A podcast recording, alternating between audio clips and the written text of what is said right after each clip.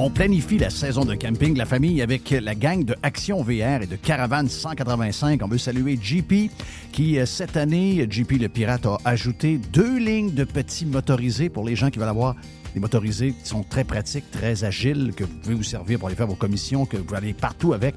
Eh bien, on a le Talavera, on a le Compass également. Et bien sûr que Action VR et Caravane 185 a également tous les autres modèles de roulotte, de fifth wheel, de VR que vous recherchez.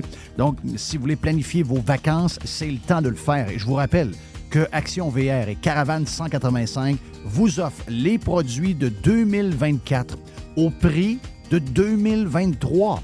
Et euh, on a du stock, on a de l'inventaire, vous allez avoir le choix en masse. Pour les amateurs de plein air, vous avez euh, des motos, vous avez euh, des kayaks, des canots, vous avez un 4 roues, un side-by-side.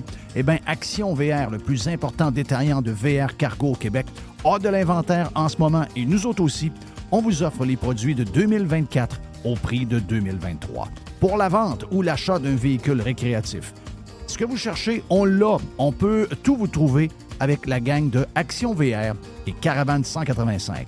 Action VR est sur le chemin Filto à Saint-Nicolas et Caravane 185 est à Saint-Antonin ou encore sur le web à actionvr.ca ou groupevr185.com.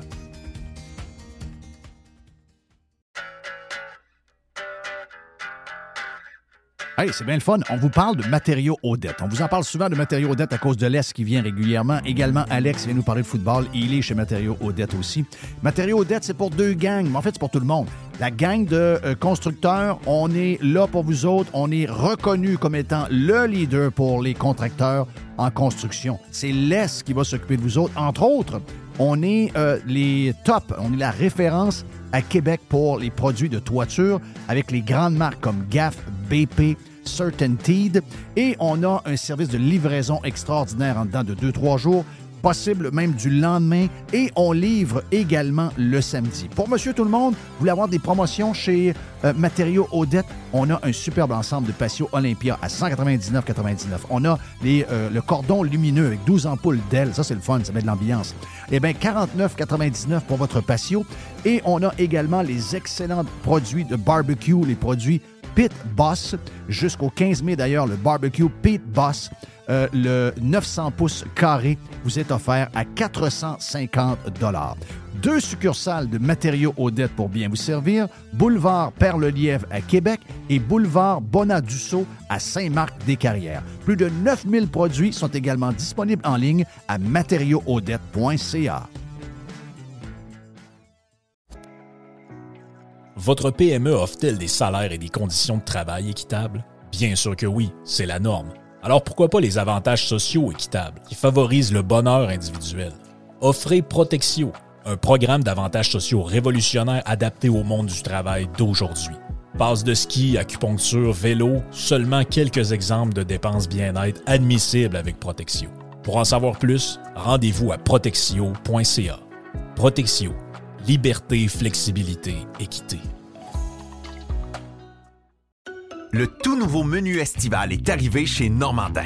Et pour l'occasion, Bob le chef s'est associé à Normandin pour y ajouter sa touche personnelle. En plus des classiques assiettes de homard, vous allez découvrir plein de plats signés Bob le chef, tels que le Smash Bob, la poutine homard, le mac and homard, le poké Bob VG, la pizza pasta et les œufs bénis au homard. Rendez-vous chez Normandin pour découvrir le menu estival Bob le chef. Normandin, ça fait plaisir. Pirater, c'est légal. No commercials, no limits. Radio Pirate. Ouverture commune pour le Prime et le Live aujourd'hui. Beaucoup de stock. On a euh, Hans Mercier qui va être avec nous autres dans les euh, prochaines minutes. On a également euh, Nick Gagnon, Nicolas Gagnon de la Fédération canadienne des contribuables. Nick est en, est en feu, Nick. Nick. Nick adore être avec nous autres. Il va dire de quoi le jeune. Il y a du gaz. Ça fait du bien d'avoir d'entendre un peu de gaz de même. Et on a bien sûr, pour finir, d'abord, euh, on va avoir à la fin, à la toute fin, pour les amateurs de UFO News, on a Carlos qui va être là pour vous raconter euh, des histoires de fun. Et juste avant, bien sûr, le Freestyle Friday avec Carlos de Punisher. Jerry, t'es salué. Mr. White est salué. Bon Yes, vendredi. Euh, on a enregistré ça hier en fin de journée parce que en ce moment, live, où je vous parle, Je suis sur la 95 en direction de Québec pour aller vous voir, les amis. On va se voir lundi, euh, première heure. On sera ensemble lundi pour toute la semaine. Euh, puis je sais que tu as une boîte à pizza dans le premier bloc, mais avant, je veux te faire entendre quelque chose que. euh, bon, je vais juste, euh, je vais juste m'assurer. Je vais juste m'assurer que je suis connecté. Mais je veux te faire entendre de quoi qui a été. Ben, ça n'a pas été publié, mais ça a été.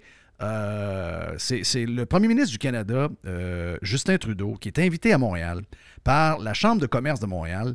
Et euh, vous connaissez le gars de la Chambre de commerce de Montréal qui nous a déçus pendant la COVID, comme ça se peut pas. là. Le gars accueille Trudeau, qui lui se- qui parle à des centaines de gens d'affaires de Montréal qui ont payé, je sais pas, moi, 150, 200 pièces pour aller entendre Justin Trudeau parler d'économie puis comment il voit l'économie dans le futur. Mais Justin Trudeau, bien sûr, commence à parler euh, d'élections, commence à parler de Trump, commence à parler du Canada. Donc voici Justin Trudeau le 16 janvier dernier. Donc ça n'a pas été diffusé nulle part. C'est euh, merci à Pat La Liberté, qui est un gars à suivre sur euh, Twitter parce que le gars fait beaucoup de recherches, explique beaucoup de choses qui se passent. Il est écœurant, je l'adore, donc je tiens à saluer à chaque jour. Je sais que c'est un, bon pirate. Donc saluer, fait une bonne job parce que sur X, on a besoin de ce genre de gars-là. C'est, je te dirais que c'est des gens qui compensent pour les mauvais journalistes que nous avons. Donc, trouve des choses qu'on ne trouve pas. Puis comme celle-là, là, vous ne pouvez pas trouver ça dans le site Journal de Québec. Vous ne trouverez pas ça à Radio-Canada non plus. Personne n'a diffusé ça. Et voici ce que ça a donné le 16 janvier dernier, Trudeau à la Chambre de commerce de Montréal. la responsabilité primaire de tout premier ministre, c'est de, de démontrer et de défendre les intérêts des Canadiens euh, face aux intérêts américains. Et on a su très bien le faire au cours des dernières années. Et on va être prêt pour le choix que vont faire les Américains euh, au mois de novembre. Mais cette, euh, cette polarisation Ah, qu'on est en train de voir aux États-Unis, on le voit aussi OK. Polarisation. euh, Carlos de Ponecha est déjà installé. Carlos, si tu veux, euh, tu veux embarquer, t'embarques comme tu- quand tu veux. Mais polarisation euh, de la part de la bouche de Trudeau, ça, ça veut dire quand les gens votent autre chose que démocrate. Oui. Tous les autres qui sont pas démocrates, ce sont des gens haineux, puis tout le monde saillit, puis tout le monde. Depuis quand que la partisanerie politique a toujours existé, Chris, on a été élevé là-dedans, Jerry. Ton père est un péquiste, le Oui. père à Carlos est un, un libéral, Voilà. l'ami de mon père est un libéral, ma mère est une péquiste. Ça disait, tu peux pas aller voir tel gars, son père c'est un libéral. Si un le libéral, lui, il est un Christ, ton, ton- son gars, son père c'est un asti de péquiste, il a une barbe puis il fume. tu sais, des affaires de même. Ben oui, on a été, on a été élevés là-dedans toute notre vie. Puis les péquistes haïssaient le père à Trudeau. Depuis, depuis quand que ça, ça a parti quand ça que la partisanerie politique qui existe? Sur la boule depuis que la, la politique existe, depuis quand que c'est devenu de la polarisation puis que c'est les bons contre les mauvais? Ça a commencé quand ça? Je sais pas. Je je pose la question. Ben, ça- je- J'en ai aucune idée. Ben, ben, moi, j'en ai une idée. Ça a commencé en 2015. Ça a commencé quand Donald Trump est arrivé. Non. Ça a, com- ça a commencé. Commencé, Justin Trudeau, on t'a presque rendre compte que c'est un enfant de, on appelle ça en anglais, un trust fund. Oh oui, c'est un, c'est un, c'est un, c'est un rentier en français. C'est un rentier en français depuis, depuis qu'il est né. là. Et euh, c'est un enfant qui a été élevé avec une cuillère en or. Ça, c'est une expression que mon père a toujours pris. Exemple. Et C'est un gars qui n'avait pas besoin de travailler. c'est un gars qui n'a pas besoin de travailler. Puis c'est un gars que jamais, il a jamais travaillé, puis il n'a jamais rien accompli vraiment dans sa vie, dans sa jeunesse. Une chose est sûre, c'est que lui, il ne sait pas compter. Il n'a jamais appris à compter. Euh, il n'a jamais travaillé. Je pense pas qu'il a déjà travaillé comme, euh, comme euh, on appelle ça en québécois, un crisseur. Hein? Non, non, il n'a jamais crissé rien la tablette, lui. Il n'a jamais crissé dans les tablettes ou même dans, dans- dans un sac de papier à l'époque ou de plastique. Il n'a jamais travaillé, lui, dans une épicerie ou quoi que ce soit. Il n'a jamais travaillé de sa vie. Moi, la façon que je, perçois les boys, euh, Justin Trudeau, puis à un moment donné, il a le même âge que nous autres, by the way. Un petit peu plus jeune, mais on s'entend sa même braquette d'âge. C'est ça qui est un peu frustrant, c'est que tu te rends compte que le gars, il n'a jamais vécu la vie. Il n'a jamais affronté la, vraie vie en avant de lui. Et aussitôt que ça ne fait pas son affaire, aussitôt qu'il y a un petit coup de vent 3 km/h dans le nez, de suite, c'est du bullying, c'est pas de son bord, c'est pas correct. puis tu n'as pas le droit d'avoir une opinion différente de lui. Moi, c'est ça qui me fâche le plus, parce qu'on Ouais. a bien expliqué en entrée. On est élevé avec nos parents. Ton oncle, c'est un Chris. de- Le barbu, là, Un assis de péquiste. lui qui a plein de poils dans le nez qui dépasse, là, lui, c'est un péquiste. Oui. C'est quoi? Il sent la cigarette, il y a une, il y a barbe, puis euh, quand il parle, il crache. Ouais, mais c'est quoi, Jeff puis Jerry? Il écoutait les expos de Montréal en 78 puis en 84 à radio, puis il prenait une Labette 50 ou une O'Keeffe ensemble pareil sur le bord de la piscine. Puis il jasait pareil. Oui. Aujourd'hui, on n'est plus capable d'avoir ça.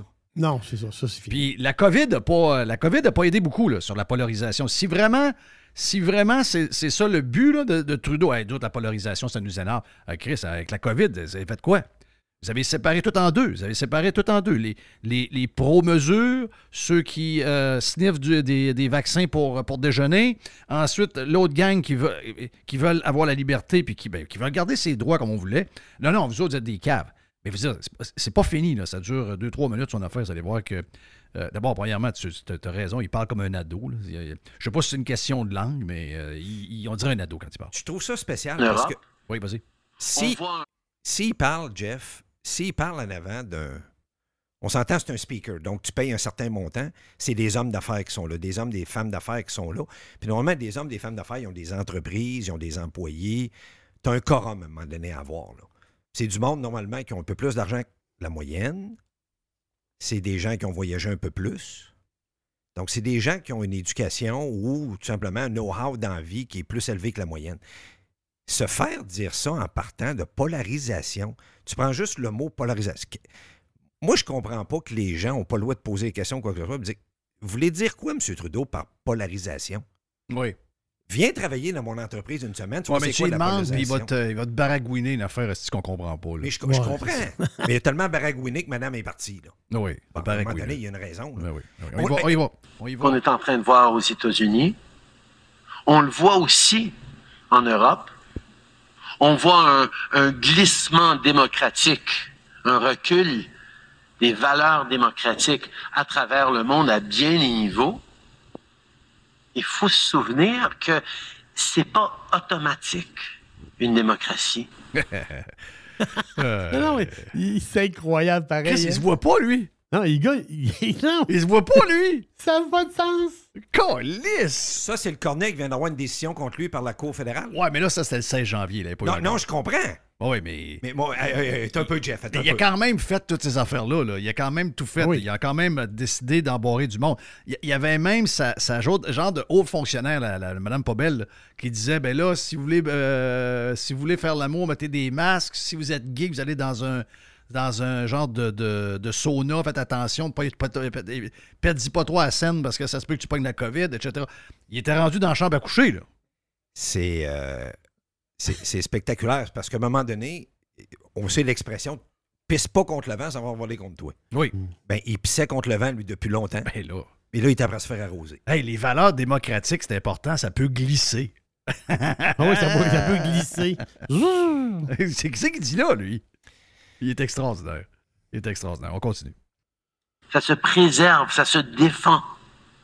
Et le choix que les Américains vont faire, est-ce qu'ils veulent continuer à être un État euh, optimiste et engagé dans l'avenir, ou est-ce qu'ils vont euh, choisir un recul, une nostalgie pour un moment qui n'a jamais existé, euh, un populisme euh, qui reflète beaucoup de- d'angoisse et de furie que les gens vivent sans nécessairement offrir des solutions. Hey, y a-tu beaucoup de marde là-dedans?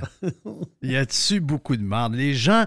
Est-ce que les gens veulent continuer à vivre dans un état où il y a de l'espoir et de l'avancement? Chris, ils veulent nous enlever nos voyages, nous enlever nos chars, nous Ouais. enlever nos maisons, nous enlever le chauffage. Ils veulent tout. Il y a tout sauf de l'avancement. Là. Cette petite gang-là veulent une chose nous faire reculer comme, il y a- comme si on était en 1955. Oui. C'est Lui, autres pas- parlent de modernité. Là. Lui, il veut pas que- qu'un qu'un cuisinier fasse cuire sa pizza et ses bagels sur un feu de bois. Là. Ben oui. Ça veut dire, il parle de. de Ouais, mais si parles, vous êtes lui? si vous voulez une société moderne Mais qui regarde par en avant, regarde qui, par en est, avant. qui est une société qui, qui, qui aime l'avenir, L'avenir. pas quelqu'un de, de, de négatif, qui rêve et qui est fâché et haineuse. Va donc chier, toi. Moi, ça me met sur le cul bien raide. Là. Tabarnak. Moi, moi, qu'est-ce qui me met sur le cul, les boys, là, c'est de voir que des cornets qui ont payé pour aller entendre ce cornet-là, OK, qui est élevé à petite cuillère d'or, qui n'a jamais travaillé de sa vie, puis de payer pour avoir un speech. Tu serais surpris de savoir combien vont voter libéral dans ce gang-là. là, Oh, gang. ouais, ouais, ouais, c'est la majorité de la salle. Moi, je peux vous dire que je prendrais des photos puis je prendrais des notes. Ben oui. Si j'étais journaliste officiel, un vrai journaliste, mettons Thomas Gerbet, là. mettons Thomas Gerbet va là, il prend une photo, il fait une recherche avec ses recherchistes, c'est qui cette personne-là, avec quelle entreprise, tout ça, il regarde ses votes, ça va où, puis il regarde qu'est-ce qui se passe. Après ça, ces gens-là chialent un peu par en arrière. mais- Premièrement, je suis pas certain que. Mettons que tu- mettons qu'il y avait, il y avait 400 personnes. Mon feeling, c'est qu'il y avait 100, 100 entrepreneurs. Puis le reste, c'est tous des astis de faiseux qui, euh, qui virent alentour du politique. Ben, c'est sûr. Des patentes d'accès euh, à l'habitation vert, des sites chars de, de, de, de- de métro, puis de train, puis toutes des, toutes des Oui. astis de suceux. Jeff, Vi- Vive en ville était là, là. Comment tu dis, Jerry? Vive en ville était là. là. Ouais, ouais, ben, ben, je suis sûr que oui, là. Oh oui, je suis sûr que oui. Vivre en ville était là, puis il devait y avoir une, une dizaine de politiciens québécois, du, soit de l'opposition. euh, oh oui, que ces de suceux. On parle du premier ministre qui a fait le plus gros scandale de l'histoire de la politique canadienne avec We Charity. Oui. Il a donné à un gars, mettons, on- les, mettons Radio Pirate, on part une compagnie à numéro, là, 96041 Inc. Canada Inc. Le gars passe ça, trois jours après, il y a un milliard déposé dans le compte de banque. Il n'y a aucun projet, il n'y a rien de déposé, tout ça. C'est ça c'est qui est arrivé dans We Charity. Ben oui. C'est fait déposer un milliard. C'est fait pogner six à neuf mois après. Les journalistes ont posé un peu des questions pendant la COVID, tout ça. Puis là, finalement, euh, euh, yeah, ouais, on a fait une erreur. on, a fait une erreur. Il y aura double vérification à l'avenir. Sa mère a eu 250 000 pour aller donner un speech en Afrique. là. Oui. 250 000 pour donner un speech en Afrique. Puis ça, euh, le 16 janvier, c'est quand il revenait de, de la Jamaïque payé. Là. Un Euh. voyage à 86 000. là. Ouais, probablement dans, dans l'âge de James Bond en plus. Euh, je vous pose une Non, c'est question. parce que James, il défonçait la Bond. Est-ce que vous pensez qu'il s'est essayé sur son ex? Moi, je pense qu'il a creusé. Je pense qu'il a essayé. Lui, il s'est dit, si, euh, euh, euh, comme stun pour l'élection, Ah, si je suis capable de la ravoir, Non, je gagne des votes. Là, je suis choqué, là. Hein? Là, là, là, je suis en- là, là, là, là, je vais, je, je vais te dire un bon québécois, là, je suis en tabarnak. Pourquoi? Qu'est-ce qu'il y a? Là, là, là, là, je suis en crise, là. Pourquoi? Qu'est-ce que tu dis là? Tu vas... Tu, tu viens de me voler mon punch dans ma boîte. Ah! Ça, c'est pas ça, j'étais avec toi, Jerry. Ah, c'est... Moi, quand j'ai su le qu'elle était du voyage, quand j'ai su qu'elle était du voyage, Jerry, j'ai dit, ça, c'est. C'est sûr qu'il y avait deux places. Elle a dû dire, non, non, non, moi, je reste pas dans la même place que lui. Ah, lui, il a dû dire, OK, laisse-la aller dans l'autre petit chalet. Je vais m'en occuper. Il, a, il a dû essayer de la cruiser. Il a envoyé des fleurs. Il a dû essayer de l'inviter au restaurant. Il a dû y envoyer des, des becs par Ah, je sais pas trop quoi. Il, il a tout fait. Pas parce qu'il veut être avec. D'après moi, du d'après moi, c'est pas pas- d'après moi, c'est pas la même équipe qui veut. Là. Mais Toi, le feeling, c'est que pour l'élection, ça aurait été un coup de marketing extraordinaire. Attends, ben, embarquer. Justin back avec sa femme. Ah, laisse- ben, Laisse-moi laisse-moi embarquer. Eux autres se sont séparés l'été passé. Quand Oui. c'était ben, quand c'était annoncé, c'était au mois de au mois d'août, je pense. euh, L'été Ils étaient séparés avant. Oh, oh, c'est ça. Mais publiquement, là, officiellement, c'est euh, le 3 août, là, que ça a C'est le, sorti le jour de ma fête. Oui, c'est ça, c'était un cadeau de fête qu'ils Hmm. ont fait. Mais l'affaire, c'est que Sophie Grégoire a été, on va dire, a été très discrète depuis, euh, depuis leur séparation quand même. Et là, et là, à Télé-Québec, on n'écoute jamais Télé-Québec. Personne n'écoute Télé-Québec, mais il y a du monde qui l'ont écouté. Des cadeaux. Oui, c'est ça. Non, a plus de Ciné cadeau. Le, le Ah. Noël est passé. Mais l'affaire, c'est qu'il y a un show à, à Télé-Québec, pas tant de choses. C'est Jeannette Bertrand, l'éternelle Jeannette Bertrand, qui est là. Et qui qu'elle a comme invité? Sophie. Sophie Sophie. Grégoire. Et là, ils parlent ensemble de la vie, de ci, de ça. Puis une, une entrevue normale. Et à un moment donné, à un moment donné, Jeannette Bertrand parle, on parle, euh, ils se mettent de parler de la séparation.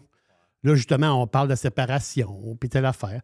Puis là, là, Jeannette a dit Oui, mais elle dit. C'est Jeannette qui parle. Elle a dit Oui, mais elle dit quand elle dit des deuxièmes unions, là, tu sais, dans, dans notre vie, là, on, on- on se sépare. tu sais. Même Sophie Grégoire, elle a dit, euh, à un moment donné, elle a dit il y a 50% des couples qui se séparent. Elle dit, on n'est pas le premier couple qui se sépare, puis ça.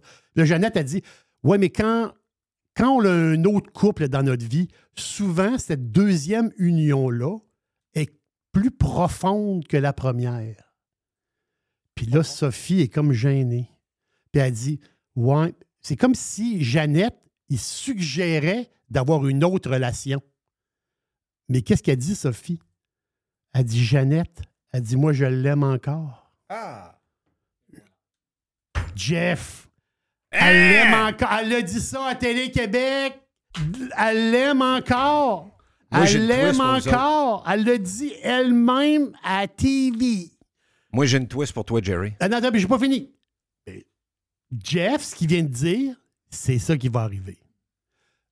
Nostradamus. Trudeau, Trudeau, il reste. C'est c'est Jeff Nostradamus. Toi, t'es spectaculaire. Ah, Toi, Jeff, il t'es spectaculaire. Criff qu'il est tannant. Non, non, je vais dire aux pirates tout de suite, là. Il n'y a, rien- il y a pas un frame-up, ils se sont pas parlé entre les deux. là. On s'est pas parlé, non, on s'est Ils pas parlé. Pas, pas. J'arrive, moi, là. Yeah, le Je suis carton, c'est mon carton numéro Ils se un. sont pas parlé.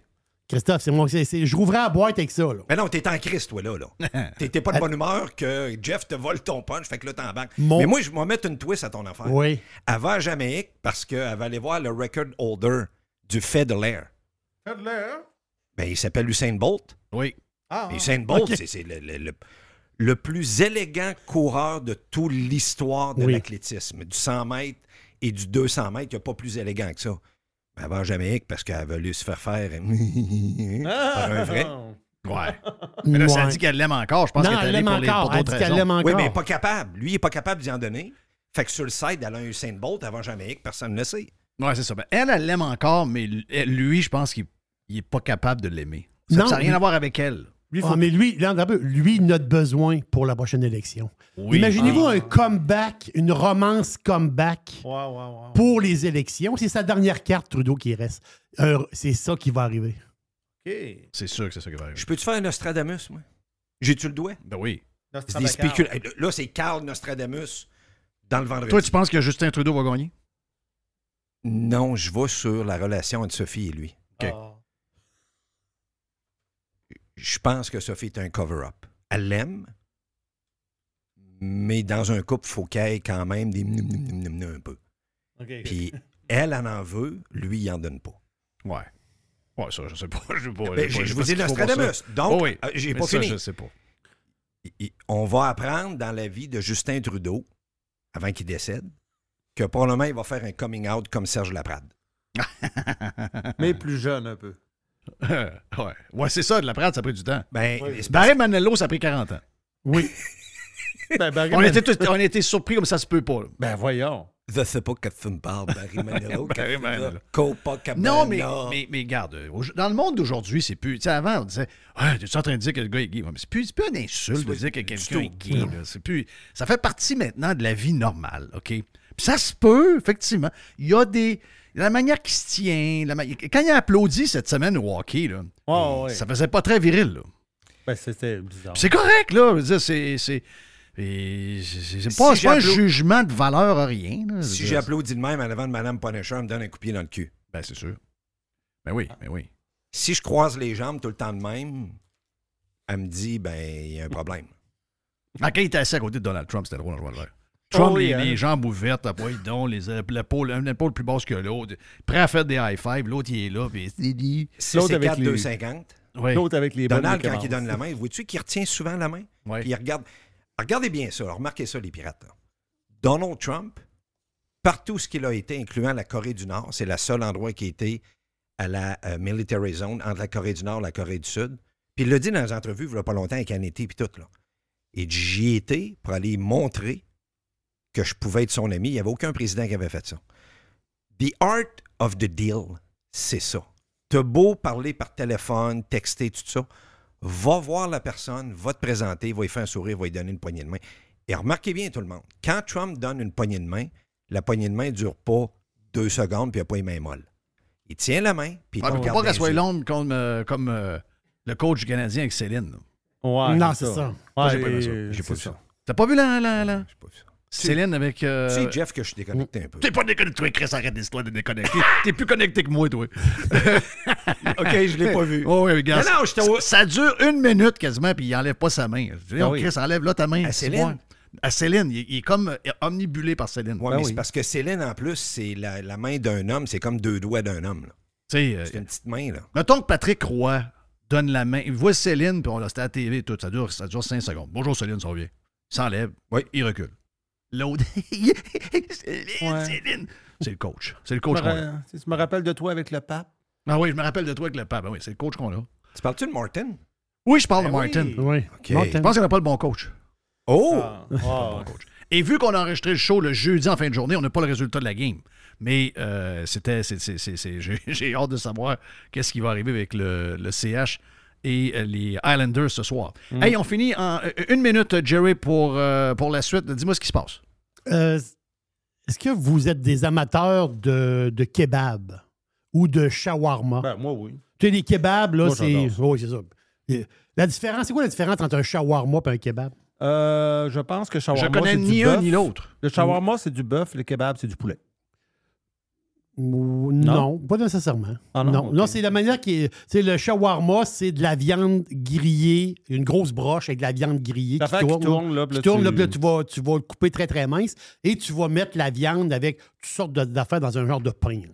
Tandis que le, le kebab, c'est c'est plus comme des brochettes. Ah oui, le kebab. Tu sais, c'est plus, c'est c'est plus style, c'est plus style brochette. La fait, c'est qu'il y a un restaurant qui a ouvert euh, de. ben, c'est normal, là, de kebab et de shawarma, mais le restaurant il a ouvert euh, à Amman, en Jordanie. C'est normal. Il, il doit avoir 500 restaurants de kebab et de shawarma à, à Ahmad. Là, il, il vient d'en ouvrir un là, là. Puis euh, très populaire. De- le restaurant vient d'ouvrir. Très, très, très, très, très populaire. Beaucoup de monde qui vont acheter leur, leur bouffe là. Le nom du restaurant, c'est October 7. Un peu, là. October 7. OK. C'est Oh, comme yes. si moi, c'est comme si moi, c'est comme le gars, mettons, il rouvre à New York. un restaurant à New le York, un 11 restaurant. septembre. Oui, mon, mon restaurant, moi, il s'appelle September 11. Puis tu vends. Ouais. euh, Puis c'est- c'est c'est un restaurant, je vends des, des spaghettis. Ah, ils haïssent-tu? Le gars va Ah, dire, Chris, tu aurais pu prendre un autre nom de restaurant. C'est leurs voisins, mais ils haïssent, là, profondément. là. Ils prennent. ah, il- le nom Il du restaurant, il- c'est il haïssent pas rien qu'eux autres. Ah non, c'est épouvantable. euh, il, en haïssent beaucoup. Mais en Jordanie, c'est pas si pire. Non, Non? c'est pas si pire, la- mais la quand Jordanie, même. c'est la Jordanie, ça a toujours été l'allié numéro un des États-Unis. Ouais. Ben, allié, Ouais, le ouais. régime. Ben, la face, c'est que c'est le bonhomme Le qui est en haut, puis la madame qui magasine C'est ça.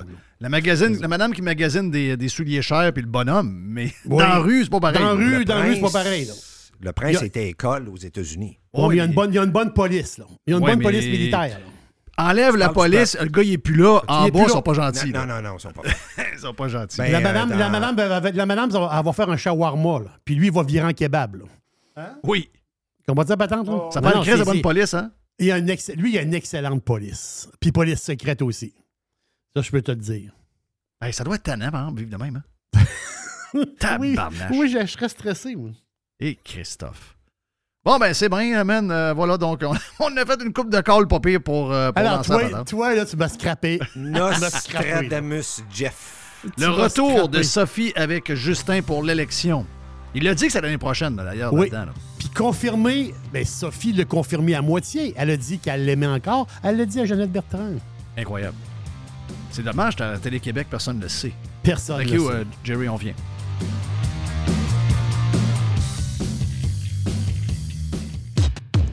Radio Pirate. Radiopirate.com. Vous avez le droit au bonheur, vous avez le droit de vous gâter un peu. Je sais des fois que les restaurants, ben, on y va un peu moins parce que ça coûte plus cher. Eh bien là, avec la promotion du Cosmos 50-50, vous pouvez vous gâter, vous et votre famille. Vous y allez dans ces heures-là. Ça vous coûte 50 de la facture si vous choisissez les bons plats. C'est extraordinaire. Ça se passe dans les deux Cosmos, le Bourgneuf et également sur Laurier, la promotion 50-50 des deux Cosmos. Ici Stéphane Bruyère, courtier hypothécaire pour les architectes hypothécaires. Puis, euh, il est très bon. 90% des nouveaux clients de Stéphane Bruyère proviennent de références. Mais pourquoi? Ouais, pourquoi? Parce que Stéphane Bruyère vise à dépasser le niveau standard du commerce en offrant un partage de compétences enrichissant. Stéphane Bruyère, c'est un allié pour acquérir une propriété, un conseiller pour refinancer votre résidence, votre référence en financement hypothécaire pour l'avenir et plus encore. Contactez Stéphane Bruyère, courtier hypothécaire. 266-6666. Le spécialiste hypothécaire, c'est Stéphane Bruyère. Claire? La majorité des dodus n'auront jamais le courage de prendre en main leur santé. Ils engraisseront jusqu'à en crever en se demandant ce moment ce qui a bien pu leur arriver. Pour les quelques autres qui ont la volonté de changer, denisboucher.com. Hey, c'est bien le fun. On vous parle de matériaux Odette. On vous en parle souvent de matériaux Odette à cause de l'Est qui vient régulièrement. Également, Alex vient nous parler de football. Il est chez Matériaux Odette aussi. Matériaux Odette, c'est pour deux gangs, mais en fait, c'est pour tout le monde. La gang de euh, constructeurs, on est là pour vous autres. On est reconnu comme étant le leader pour les contracteurs en construction. C'est l'Est qui va s'occuper de vous autres. Entre autres, on est euh, les top, on est la référence à Québec pour les produits de toiture avec les grandes marques comme GAF, BP, Certainteed. Et on a un service de livraison extraordinaire en dedans de 2-3 jours possible même du lendemain et on livre également le samedi. Pour Monsieur Tout le Monde, vous voulez avoir des promotions chez euh, Matériaux Odette, on a un superbe ensemble de patio Olympia à 199,99. On a les, euh, le cordon lumineux avec 12 ampoules d'ailes, ça c'est le fun, ça met de l'ambiance. Eh bien, 49,99 pour votre patio et on a également les excellents produits de barbecue, les produits Pit Boss, jusqu'au 15 mai d'ailleurs, le barbecue Pit Boss. Euh, le 900 pouces carré vous est offert à 450 Deux succursales de matériaux Odette pour bien vous servir, boulevard Perle-Lièvre à Québec et boulevard Bonadusseau à Saint-Marc-des-Carrières. Plus de 9000 produits sont également disponibles en ligne à matériauxaudette.ca. Radio Pirate. Do you like it? Yeah! RadioPirate.com.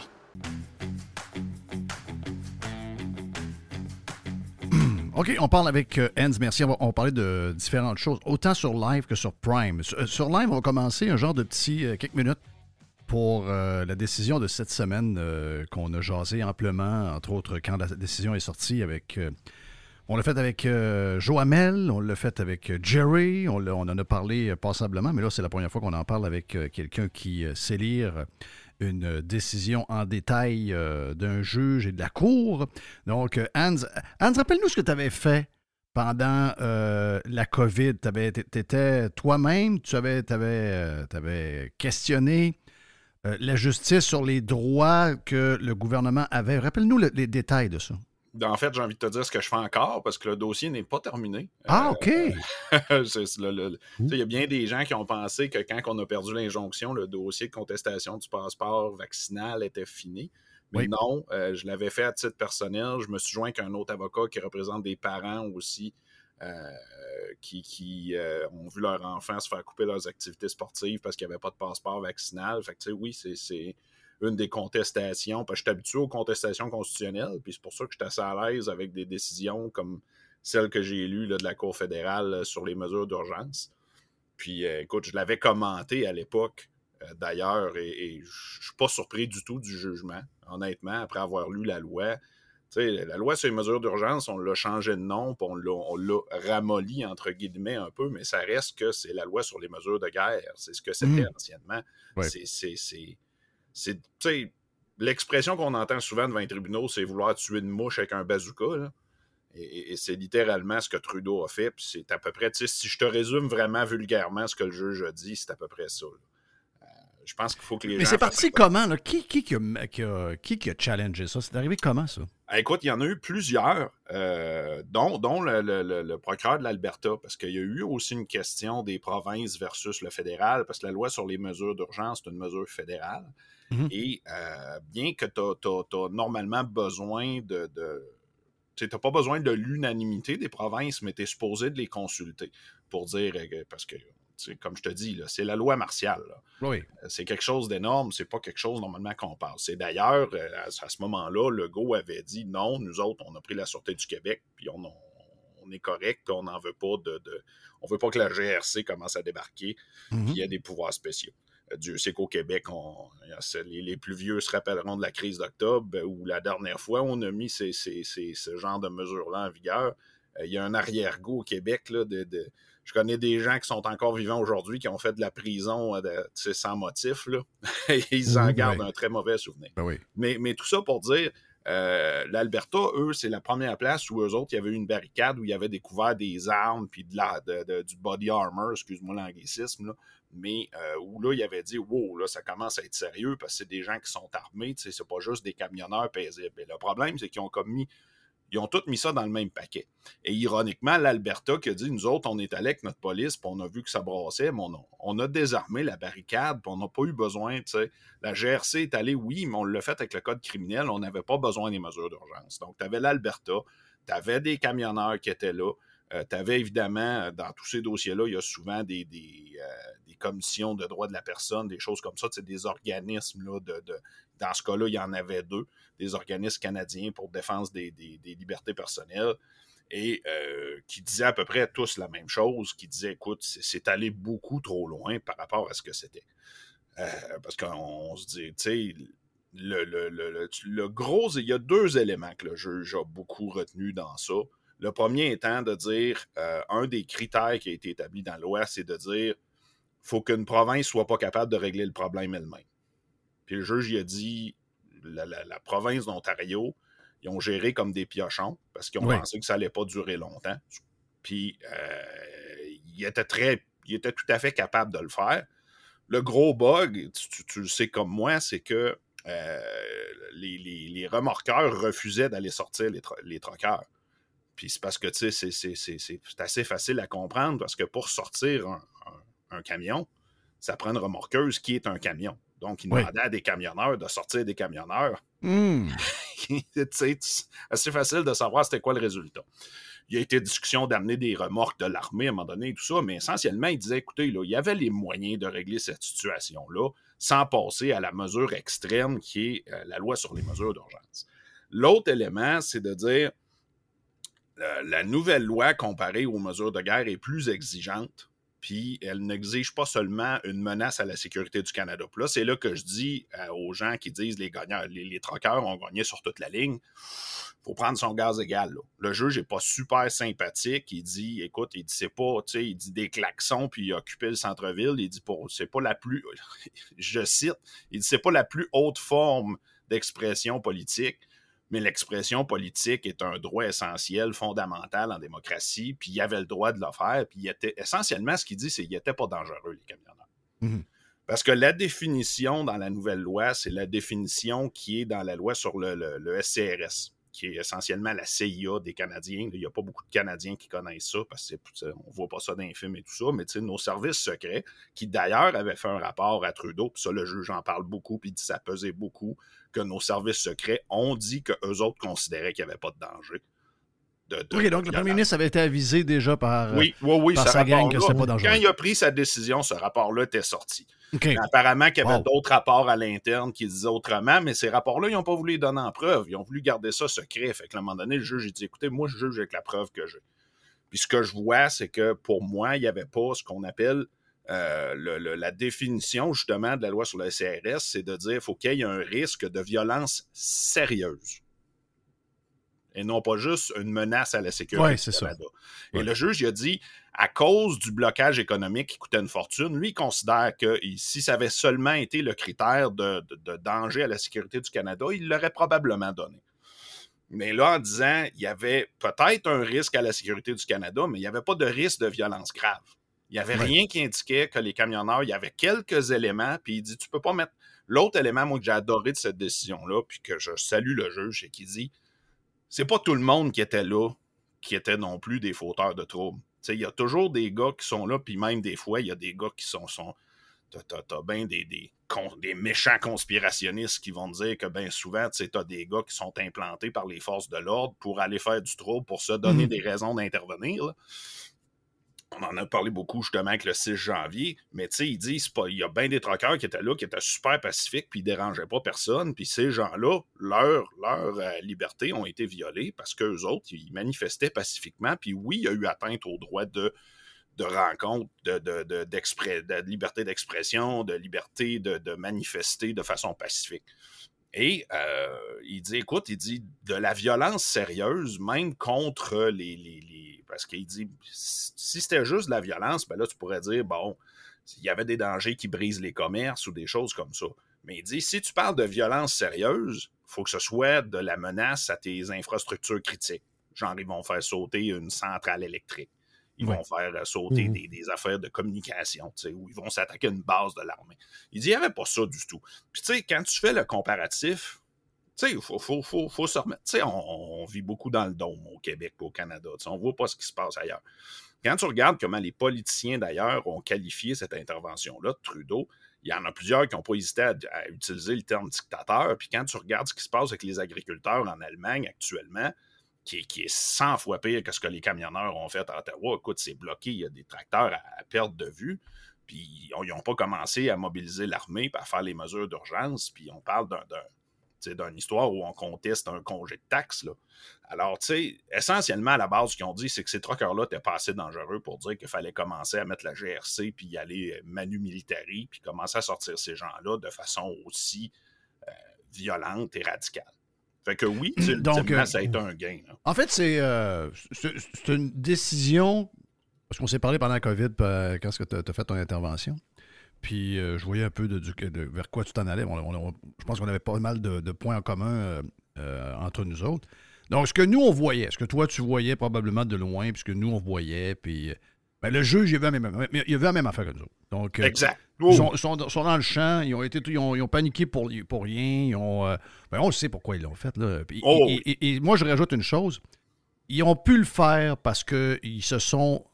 Ils ont, ils, ont, ils ont réussi à avoir tout le long de cette euh, crise-là. Je parle pas juste de la crise des camions, mais toute la crise de la COVID. Ils se sont alliés avec les, avec les médias et les médias n'ont pas été les remparts de la démocratie comme ils nous font à croire qu'ils le sont. Et ils n'ont Absolument. pas défendu les gens. Et c'est à cause de ça qu'on s'est rendu là. Et c'est à cause de ça que euh, eux on se sont donné ce pouvoir-là parce qu'ils savaient qu'ils n'allaient pas être euh, challengés par les médias et les journalistes et les chroniqueurs. Personne ne l'a fait. Donc, Ah le ouais. juge, il avait vu- vu la même affaire que Oui. nous autres. Oui, puis le juge, aussi, le, le juge aussi, Jeff, a dit il n'y a pas personne qui est allé rencontrer ces gens-là et qui est allé leur parler. Voilà, il est, il est là le point. Il est là le point, euh, euh, Hans. Mon point que j'ai, que, que j'ai discuté euh, justement euh, avec Jeff à un moment donné, c'est que, tu sais, quand il y a un texte, on dirait que tu l'interprètes de ta manière. Puis la les personnes qui l'interprètent, ben, c'est des humains. Donc, il y a des humains qui sont plus peureux que d'autres. Moi, si j'avais été, puis je le dis là, euh, je le dis comme ça, là, si j'avais été premier ministre, moi je mets mon manteau puis je sors dehors. là. Ah, puis Parce écoute, que moi, j'ai pas- À parce ma que moi, je pense que Poliev est le seul qui est allé les rencontrer. Voilà. parce que Oui. les autres avaient Il s'est fait traiter d'extrémiste. Ben oui, exact. Oui, mais- Tu sais, Dans- de populiste. puis Dans le sens, c'est ça, la fait, dans le sens que moi, je suis un politicien ou, ou je suis un député.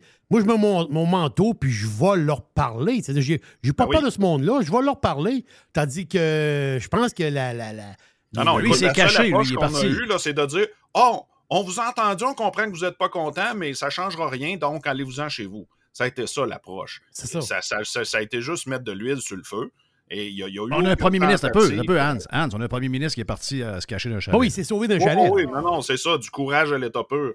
Ouais. Tu sais, C'est d'un grand leadership. Spécial, là, là. Oh, mais il, était, il était malade, Jeff. Ah, il était malade, il était malade. Il avait COVID. Il est peut-être malade, mais c'est pas la maladie qu'on pense.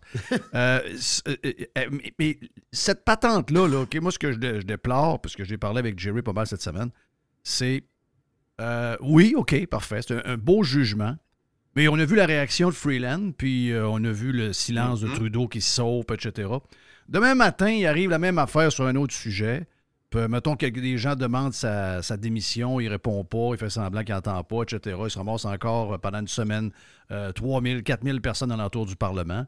sacrement, il serait capable de leur faire, puis il dirait Ben- Anyway, la seule affaire que je peux avoir, c'est un blâme d'un juge. Ça, ça, c'est un point important que tu soulèves, euh, Jeff. Puis Je ne suis pas allé lire les quatre autres décisions sur les conséquences qu'ils ont données, mais c'est encore soulevé la fameuse question, comme moi j'ai eu droit dans le passeport, de dire Ah, ben c'est un recours théorique parce que la pandémie est finie. Puis les autres, ils ont dit Ben là, les truckers sont partis, il n'y en a plus que, tu sais, donc le tribunal ne devrait pas se saisir d'une question qui est théorique parce qu'on va gaspiller l'argent.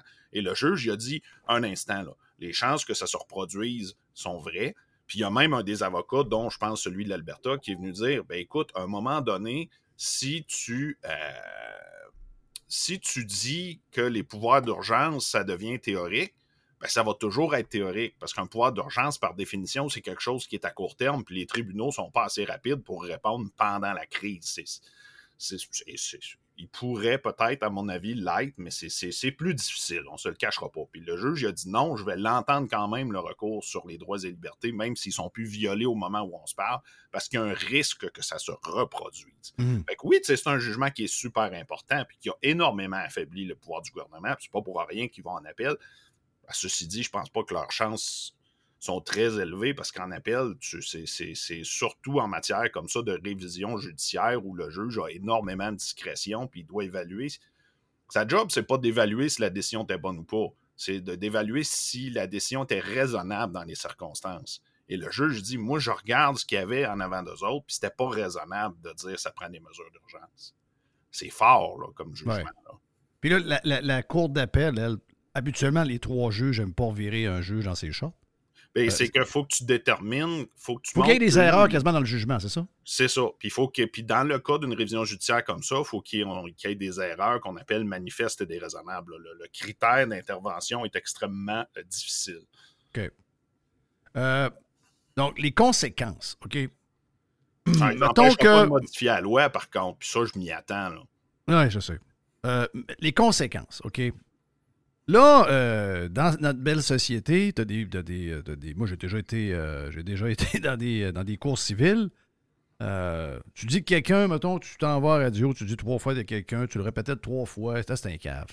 Et la personne qui entend aime pas ça, puis dit me traiter de cave, là, ça part, bon, ça remonte devant les tribunaux, puis là, ben, on fouille pour regarder combien de d'argent, puis là, là, le juge t'aime pas en face.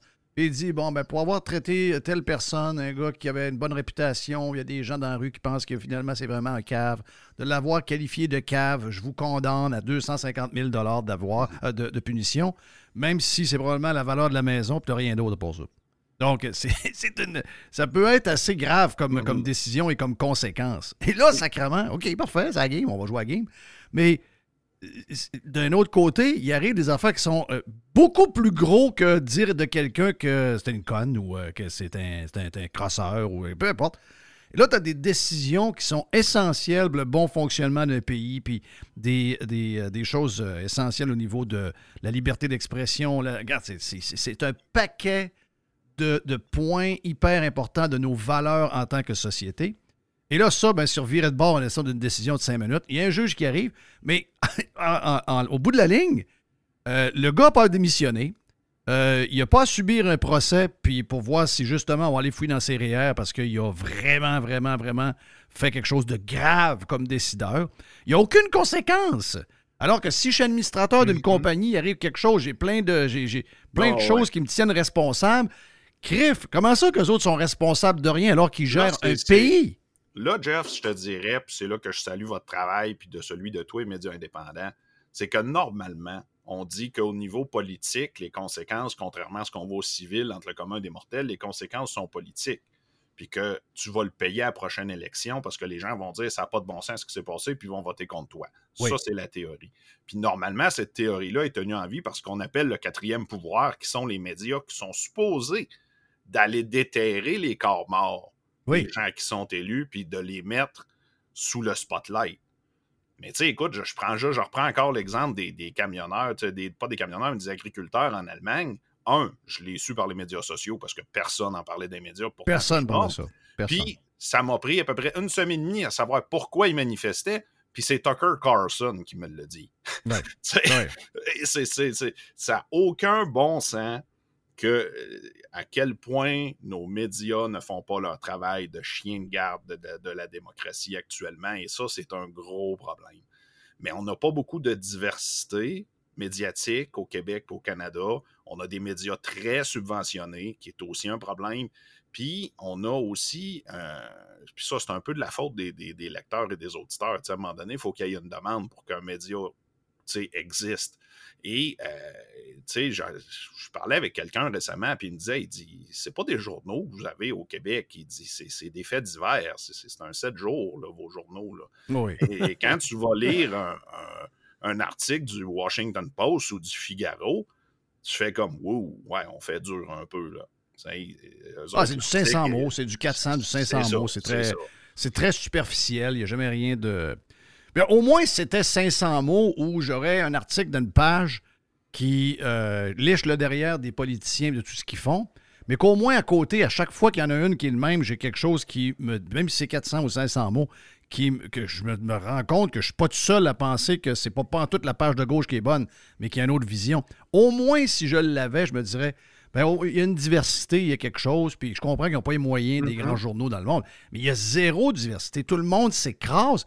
Et là, encore plus avec le fait que les médias manquent de cash avec les changements de. de Oui, ils sont de en train de mourir. Ils sont en train de mourir. Ils sont Écoute, littéralement en train de mourir. quand tu es rendu, j'ai vu le- le- cette semaine le boss de Cogeco, quand tu es rendu de demander au gouvernement d'enlever le droit de mettre un budget que tu mets sur Google ou sur Facebook dans ton compte de dépenses pour les enlever de tes profits, puis que c'est seulement quand tu achètes de la pub au Québec et au Canada que tu devrais l'avoir, va dire de quoi ils sont désespérés en jouant le vert. Puis moi, je devrais...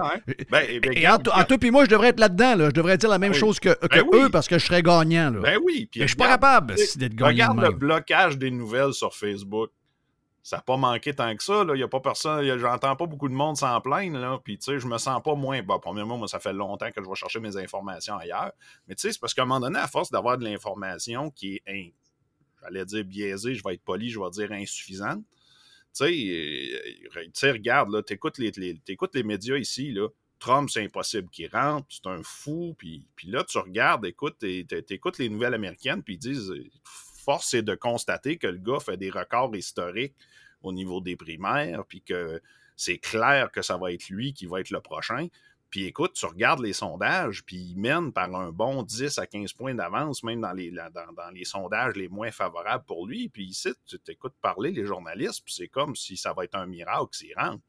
Je me dis, à un moment donné, tu t'as beau pas l'aimer, puis tu sais, je commencerai pas à m'embarquer dans le, pour et le contre de Donald J. Trump. La question n'est pas là. La question est de dire, comme journaliste, puis j'avais fait une chronique là-dessus, t'es supposé de faire une couverture qui est neutre, qui est objective.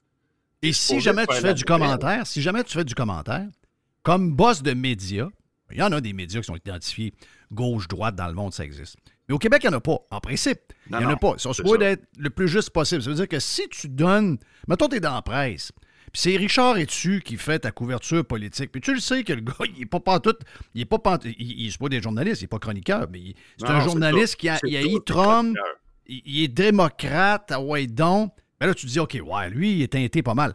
Je vais en mettre un autre. Donc, je vais en mettre un autre. On va être deux. Il va en avoir deux. Ouais. Il va en avoir un qui, l'autre, euh, est aussi républicain que l'autre est démocrate.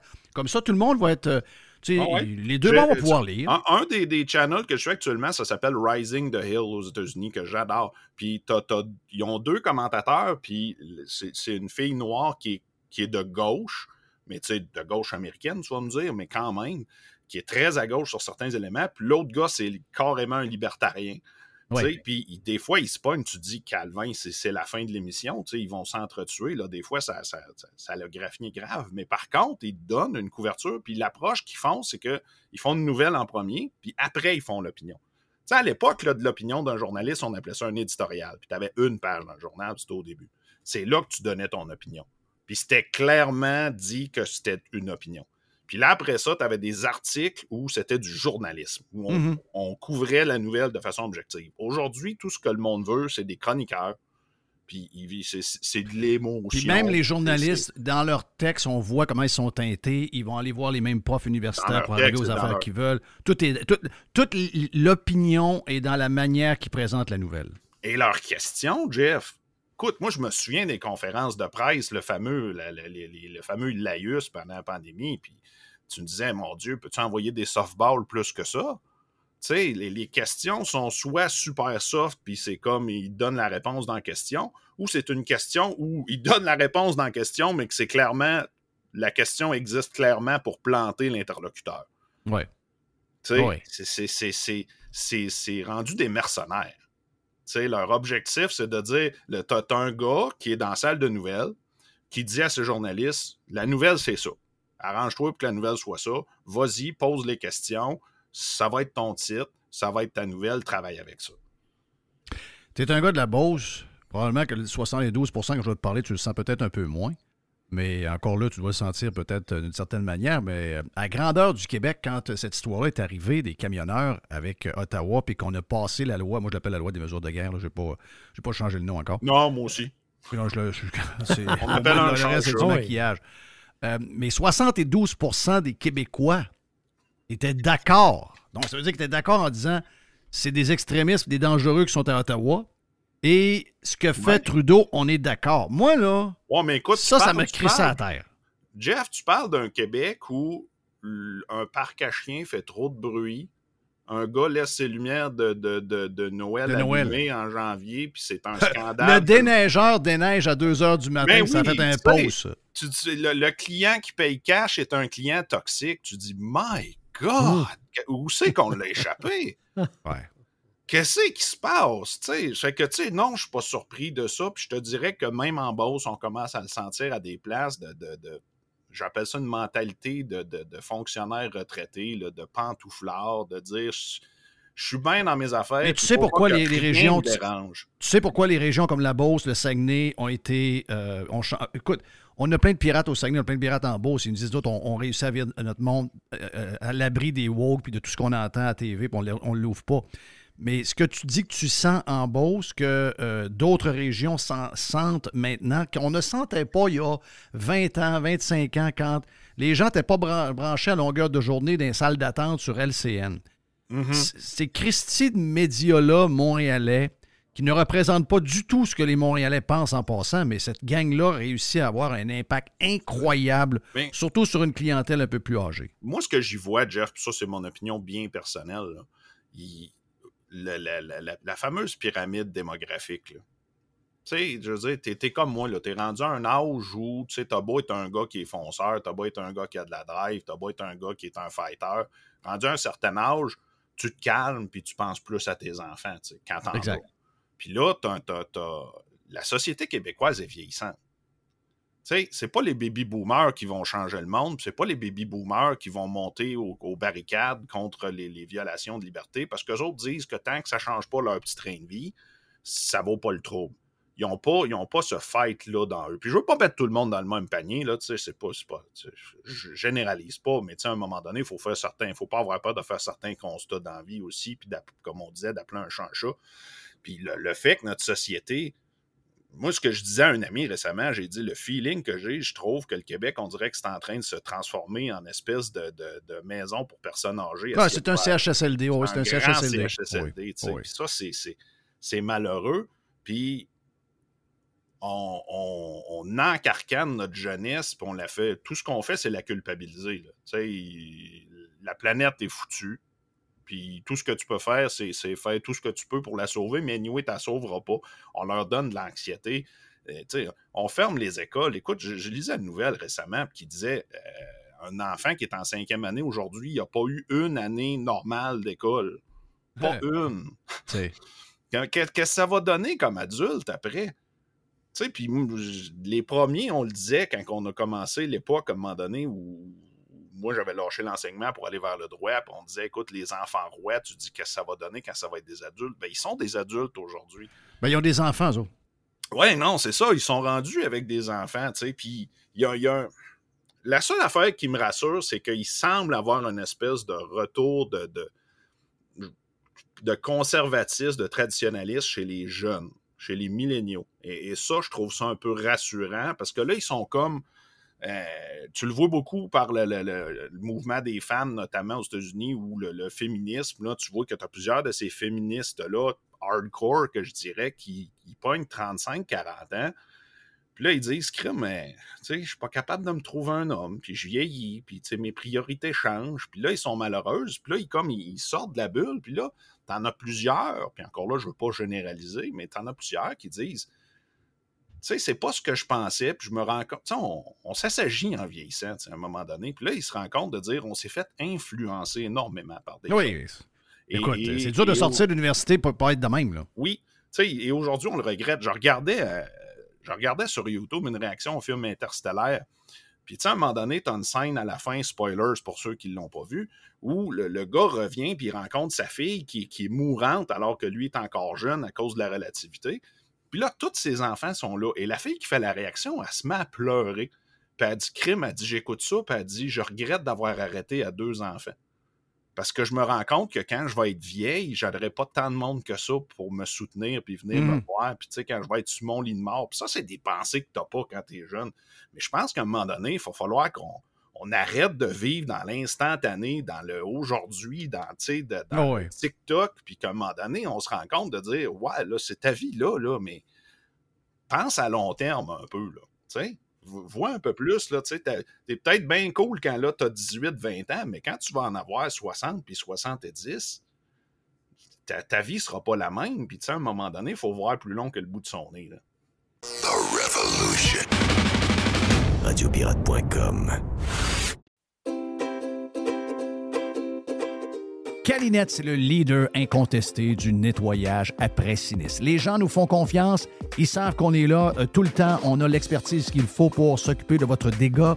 Et euh, oui, on est là 24 heures sur 24, on est là 7 jours par semaine, on est là à Noël, on est là à Saint-Jean, on est là à Pâques, peu importe quand euh, il y a quelque chose de poche qui arrive chez vous, dans votre hôtel, dans votre école ou encore dans l'hôpital, comme, on a vu cette semaine avec la gang de camions de Calinette qui sont arrivés pour régler le dégât d'eau dans cet hôpital-là, ben on va arriver tout le temps. On va arriver avec notre gang de crinqués qui vont tout remettre comme c'était auparavant. N'oubliez pas qu'on a 30 ans cette année chez euh, Calinette. Un client gagnant tous les 10 jours depuis euh, quelques, quelques mois. C'est pendant 300 jours, on vous donne une tonne de voyage. Ah oui, quelqu'un qui a un dégât d'eau, c'est plate, mais ça pourrait vous amener quelque part dans le sud. Ça, c'est le côté un peu plus fun. Même chose si vous avez besoin de, nous pour aller euh, nettoyer un feu de cuisson. Il est arrivé quelque chose de, de plate. Eh bien, on arrive, on nettoie tout. Et who knows, ça pourrait vous amener en voyage en Europe. Les 30 ans de Calinette, ça se fait partout au Québec. Chez Calinette, vous pouvez nous truster. On est là 7 jours sur 7, 24 heures sur 24.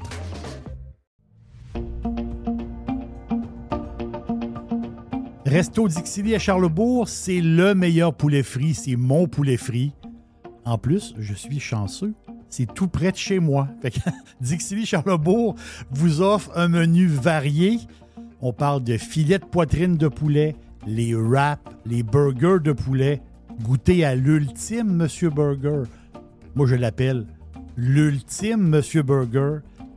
Ça fait extraordinaire comme burger de poulet. Et il faut absolument goûter au dessert maison. Et il y a un dessert qui est fantastique. C'est le Dixie Joe Caramel. Dixie Joe Caramel. Je vous laisse le découvrir. Vous allez voir, c'est un dessert qui est fantastique et il est fait maison. C'est où Dixili? 1279 boulevard Louis XIV à Charlebourg, tout près de Beau-Royal. restodixili.ca.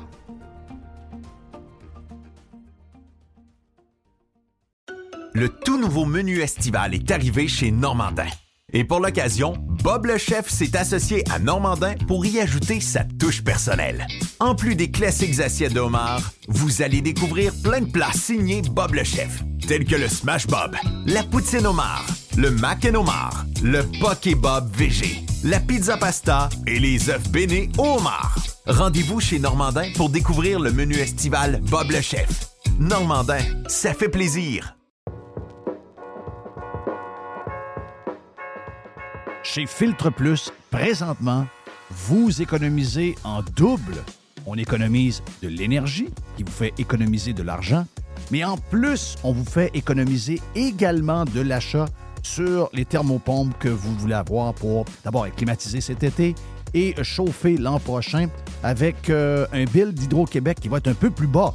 Eh bien, si vous choisissez une thermopompe Filtre Plus, vous profitez actuellement de rabais qui peuvent aller jusqu'à 800 dollars sur certains modèles de thermopompes. De plus, vous obtenez le financement de six mois sans frais et sans intérêt. Ça fait longtemps qu'on vous le dit, c'est le bon temps de l'année pour s'acheter l'équipement que vous avez besoin pour être bien climatisé cet été et bien chauffé l'année prochaine. Filtre Plus vous offre ce rabais allant jusqu'à 800 dollars présentement. Filtre Plus, les experts à votre service depuis plus de 45 ans, 734 rue Godin au filtreplus.com.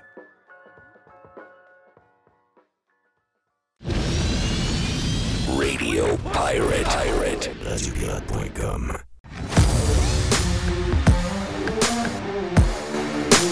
Nicolas Gagnon de la Fédération canadienne des contribuables à contribuable avec un S.ca. Nick, t'es salué.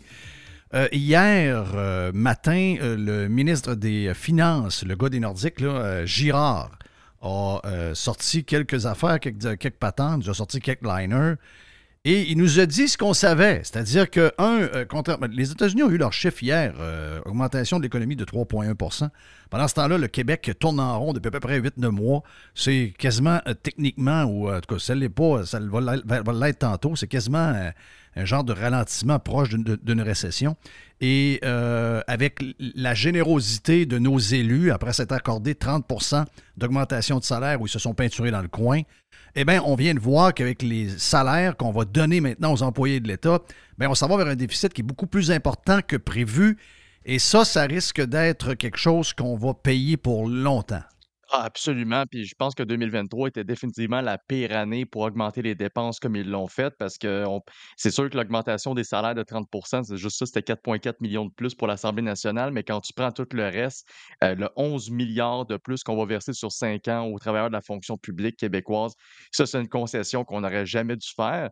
Puis en plus, quand on regarde le plan de match du gouvernement à base, on était très loin de ce chiffre-là quand on faisait les négociations, quand on regardait c'était quoi leur marge de manœuvre pour répondre aux exigences des, syndicats. On parlait d'une augmentation tout au plus de 8-9% qui aurait coûté environ 8 milliards aux contribuables sur 5 ans. C'était absorbable. Mais ils ont réussi à quand même, euh, comment dire, flopper les négociations. Ils ont vraiment été très mauvais de A à Z. Je veux dire, si on regarde la joute syndicale qu'on a eue au Québec au courant des derniers mois, c'est une victoire syndicale de A à Z. Ça, c'est sûr et certain. Même s'ils demandaient beaucoup plus que qu'est-ce qu'ils ont reçu. Au début, c'était 23% sur trois ans.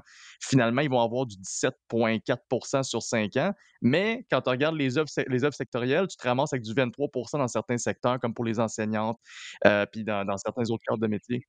Ben, J'ai vu dans, certains groupes euh, de profs, ceux qui sont dans le milieu des échelles, j'ai quasiment vu du 26.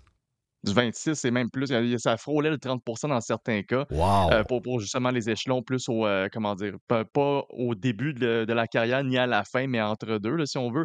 Fait que je veux dire, on a vraiment augmenté les dépenses publiques comme ça se peut pas. Déjà qu'elles augmentent graduellement. On a aussi euh, délié les bourses du gouvernement pour faire des cadeaux à Gen- General Motors, à Ford, à Nordvolt et compagnie.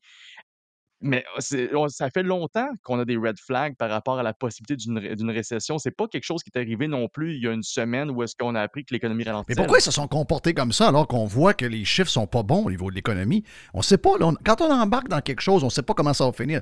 Eux autres, ils agissent comme si, ah, c'est passager, ça va partir.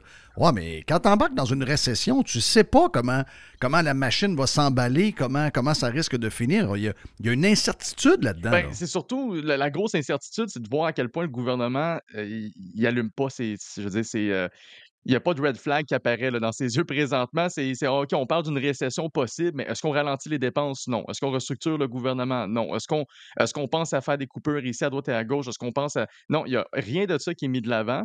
Par contre, on, vient, de, donner tout un cadeau aux, travailleurs de la fonction publique, mais ceux qui payent pour tout ça, j'ai parlé de, de toutes les subventions des travailleurs et tout ça, mais ceux qui payent pour toutes ces factures-là, c'est le contribuable moyen. Et lui, au prochain budget, là, c'est le, le budget qui s'en vient au mois de mars, il n'y a rien sur la table présentement. Je ne sais pas pour ceux qui s'en souviennent, là, mais le 7, mars der- euh, 7 septembre dernier, François Legault est arrivé et a dit ben, on va faire de quoi? On va aider les contribuables qui sont le plus impactés par l'inflation présentement. Qu'est-ce qu'il fait? Il augmente les dépenses du gouvernement de 11 milliards ces cinq prochaines années, puis il met aucune mesure fiscale de l'avant pour aider les contribuables moyens à l'approche d'un budget qui est un budget quand même récessionniste. Et là, comme c'était comme c'était pas assez, on apprend en plus que, euh, que le, fameux retour à l'équilibre budgétaire qu'on vise pour 2027-2028, qui est supposé être, on s'entend, c'est un objectif de base. Surtout pour un conservateur comme euh, euh, le ministre des Finances, Éric Girard, c'est pas quelqu'un qui est supposé être très étranger au concept d'équilibrer les finances publiques. Après tout, il se présentait quand même pour un parti conservateur avant d'aller à la CAQ. Et là, on se rend compte que finalement, le retour à l'équilibre budgétaire s'est rendu un objectif parmi tant d'autres. C'est pas si important que ça. Alors qu'on on s'entend que juste la dette cette année nous coûte aussi cher que qu'est-ce qu'on va donner au travers de la fonction publique. Euh, la, dette nous coûte 10 milliards en frais d'intérêt. Si tu me dis qu'on augmente la, la dette avec les, euh, comment dire, les déficits qu'on va perpétuer pour les prochaines années, ça va juste nous coûter de plus en plus cher, avec un gouvernement qui nous coûte de plus en plus cher et le contribuable qui a de plus en plus de difficultés à arriver. Fait écoute, soit il y a un signal d'alarme qui s'en vient pour François Legault maintenant, euh, il peut dire adieu là, à sa, sa carrière politique après 2026. là. Il va- je veux dire, éventuellement, il va avoir. De un, on s'entend qu'il n'y a pas beaucoup de satisfaction par rapport à son gouvernement, mais si en plus de ça, il est pas capable de virer le bateau de bord puis de livrer ne serait-ce que le strict minimum, des, des- une saine gestion des finances publiques comme il l'a promis, de réduire l'appareil de l'État, de mettre de l'argent dans les poches des contribuables, euh, je veux dire, je donne pas long feu là, au reste de sa carrière politique, c'est certain, mais Juste pour venir ces chiffres, parce qu'on on parle, tant qu'à parler du fameux 11 milliards, euh, on, pourrait parler de, ces chiffres-là comme ça n'était, mais j'aime ça le comparer avec les autres types de revenus du gouvernement pour donner une idée à quel point on va vraiment drastiquement augmenter les dépenses. Les dépenses en portefeuille du gouvernement pour les salaires uniquement, cette année, c'est 60,1 milliards. C'est énorme. Ça, c'est quasiment, la- quasiment 40% de tout le budget du gouvernement qui ne paye que des salaires. Mais là, on va rajouter sur les cinq prochaines années 11 milliards de plus. Donc, on monte ça pas loin avec si on, garde l'inflation, puis on regarde aussi euh, la- l'ajout, l'augmentation de certaines autres masses, de la masse salariale comme telle. C'est 72 à 73 milliards que ça va nous coûter, presque la moitié du budget prévu pour 2027-2028. Et si tu compares ça aux revenus cette année, re- les impôts qu'on paye, les contribuables québécois, on paye 43 milliards en impôts Hein? au gouvernement. Imagine-toi. toi. Mais le 11 milliards, c'est carrément 25% de tout ça qu'on va payer pour juste pas pour pas pour engager des fonctionnaires, pour augmenter la masse salariale des fonctionnaires qui sont présentement là. On ne parle pas des futurs fonctionnaires qui vont être nécessairement embauchés. Ça représente quasiment 100% de l'impôt que les entreprises versent au gouvernement du Québec. Dans la dernière année, le gouvernement du Québec est allé chercher 13 milliards d'impôts des entreprises. Puis là, on va verser 11 milliards en augmentation de salaire. C'est, complètement démesuré.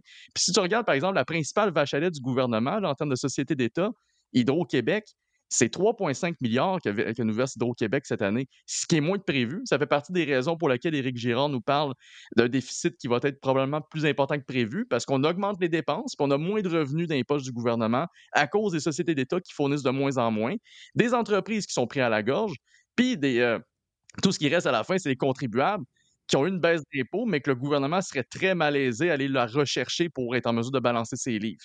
Fait on est dans, vraiment dans une très mauvaise situation en termes de finances publiques. Je suis content qu'il y ait des... Mais le bout important, tu l'as dit, là, tu l'as dit deux fois. Le bout important, Nick, tu l'as dit, c'est, c'est que le contribuable, euh, je comprends là, qu'au nombre d'employés qui travaillent dans le système euh, étatique, il est énorme. Là. En plus, on rajoute euh, les hydros de ce monde, les, les villes, le fédéral, etc. C'est fou. Mais euh, le, le contribuable moyen qui travaille dans l'entreprise privée, puis qui, lui, n'a pas ces augmentations de salaire-là, qui a un- qui revenu moyen qui est plus bas que les salaires de- de- des employés de l'État. Avant, on disait que les employés de l'État, ils gagnaient pas cher, mais là, je suis en train de découvrir qu'il y a plein d'employés de l'État qui gagnent pas loin de 100 000 par année. C'est énorme. Et- et c'est jamais le tour de l'autre gang. Mais après ça, on en veut, euh, on en veut aux gens de, entre guillemets, se radicaliser. Qu'est-ce que c'est? Je, prends leurs mots à eux autres, ils deviennent, ils sont plus, sont, ils sont plus euh, euh, hargneux, ils se radicalisent, ils sont fâchés, etc. Ben, Christophe, vous courez après, pas à peu près. C'est pour ça que les gens se tournent vers des, des politiciens qui brassent la cage un peu plus que, les médias et que les politiciens ordinaires ne- ne- n'aiment pas beaucoup. Mais c'est pour ça que les gens se tournent vers des Trump. C'est pour ça que les gens se tournent vers des Poilièvres. Euh, puis au Québec, nous autres, on fait, on fait pas partie de l'équation, là, mais euh, ailleurs dans le monde, le- les gens en ont jusque-là parce qu'il y a, il y a des gens qui sont plus euh, gâtés que d'autres, puis il y en a d'autres qui ont absolument rien. Ils font juste payer. Ils ont jamais. Tu sais, on- n'a jamais. Moi, je, je suis dans l'entreprise entreprise privée depuis toujours. J'ai jamais rien eu d'eux. J'ai jamais. Je ne C'est fais ça. que donner, que donner, que donner, que donner. J'ai 56 ans, sacrement. Et, et je sais que tout ce que j'ai dénoncé, même la, même la RRQ, on est en train d'augmenter ça chaque année quasiment. Quand ça va arriver mon tour, j'en aurais pas bien, bien. Puis si j'avais pris cet argent-là, que je leur ai donné, puis je l'avais investi moi-même, probablement que j'aurais eu un rendement 25, 30, 40% meilleur que le leur. Donc, c'est frustration après frustration. Puis après ça, ils me font la leçon à savoir Ouais, pourquoi t'es fâché de même? Chris, pourquoi je suis fâché de même? C'est jamais mon tour. Moi, le bout, moi, le bout que je comprends pas, là, euh, Nicolas, c'est qu'Éric Girard, c'est un gars qui vient des, ba- de la banque. C'est un gars qui vient des banques. là. Mm. Lui, il était, il était vice-président puis il était trésorier d'une banque. OK? Qu'est-ce qu'ils ont fait les banques l'année passée, en 2023? Les banques ont clairé du monde. À coût de 3% 4% je pense, de, de- de la TID, puis plein, de- plein de banques. Là. Plein de banques qui ont clairé du monde. Mais pourquoi qu'ils clairent du monde, les banques? Il arrive pas. Mais moi, je veux que le gouvernement fasse comme les banques. Il vient des banques, lui, qu'il fasse comme les banques, qui claire 3, 4, 5% de leur staff. Ah, absolument. Puis c'était supposé être ça le dire. Après ça, on va, après ça, on va parler. Fais comme, fais comme si tu étais à la banque. Absolument. Mais là, tu es rendu, un- là, là, t'es rendu un politicien. Puis là, Christophe, c'est la. la, la, la- c'est, c'est, euh, nous, on engage tout le monde, puis euh, ceux qui partent à la retraite, t'engages d'autres mondes. Il y a des banques, là, la Banque nationale. Il vient de la Banque nationale, lui? Oui, La oui. Banque nationale, là, tout le monde qui, est- tout le monde qui part à la retraite, c'est une nouvelle du mois de décembre. Ça fait pas longtemps, le mois de décembre, c'est un mois. Tout le monde qui part à retraite à Banque nationale ne sont pas remplacés. là. Fais comme. Girard, fait comme les banques. Ben, écoute, je suis 100% d'accord avec toi. Puis en plus, euh, le gouvernement du Québec a un problème depuis plusieurs années qui est avoué, mais qui n'essaie pas de corriger. C'est l'impressionnante rotation qu'il y a dans l'ensemble de la fonction publique. Euh, C'est-à-dire qu'il y a souvent des, il y a un très grand nombre de personnes qui, qui quittent leur poste, mettons, après un an ou deux.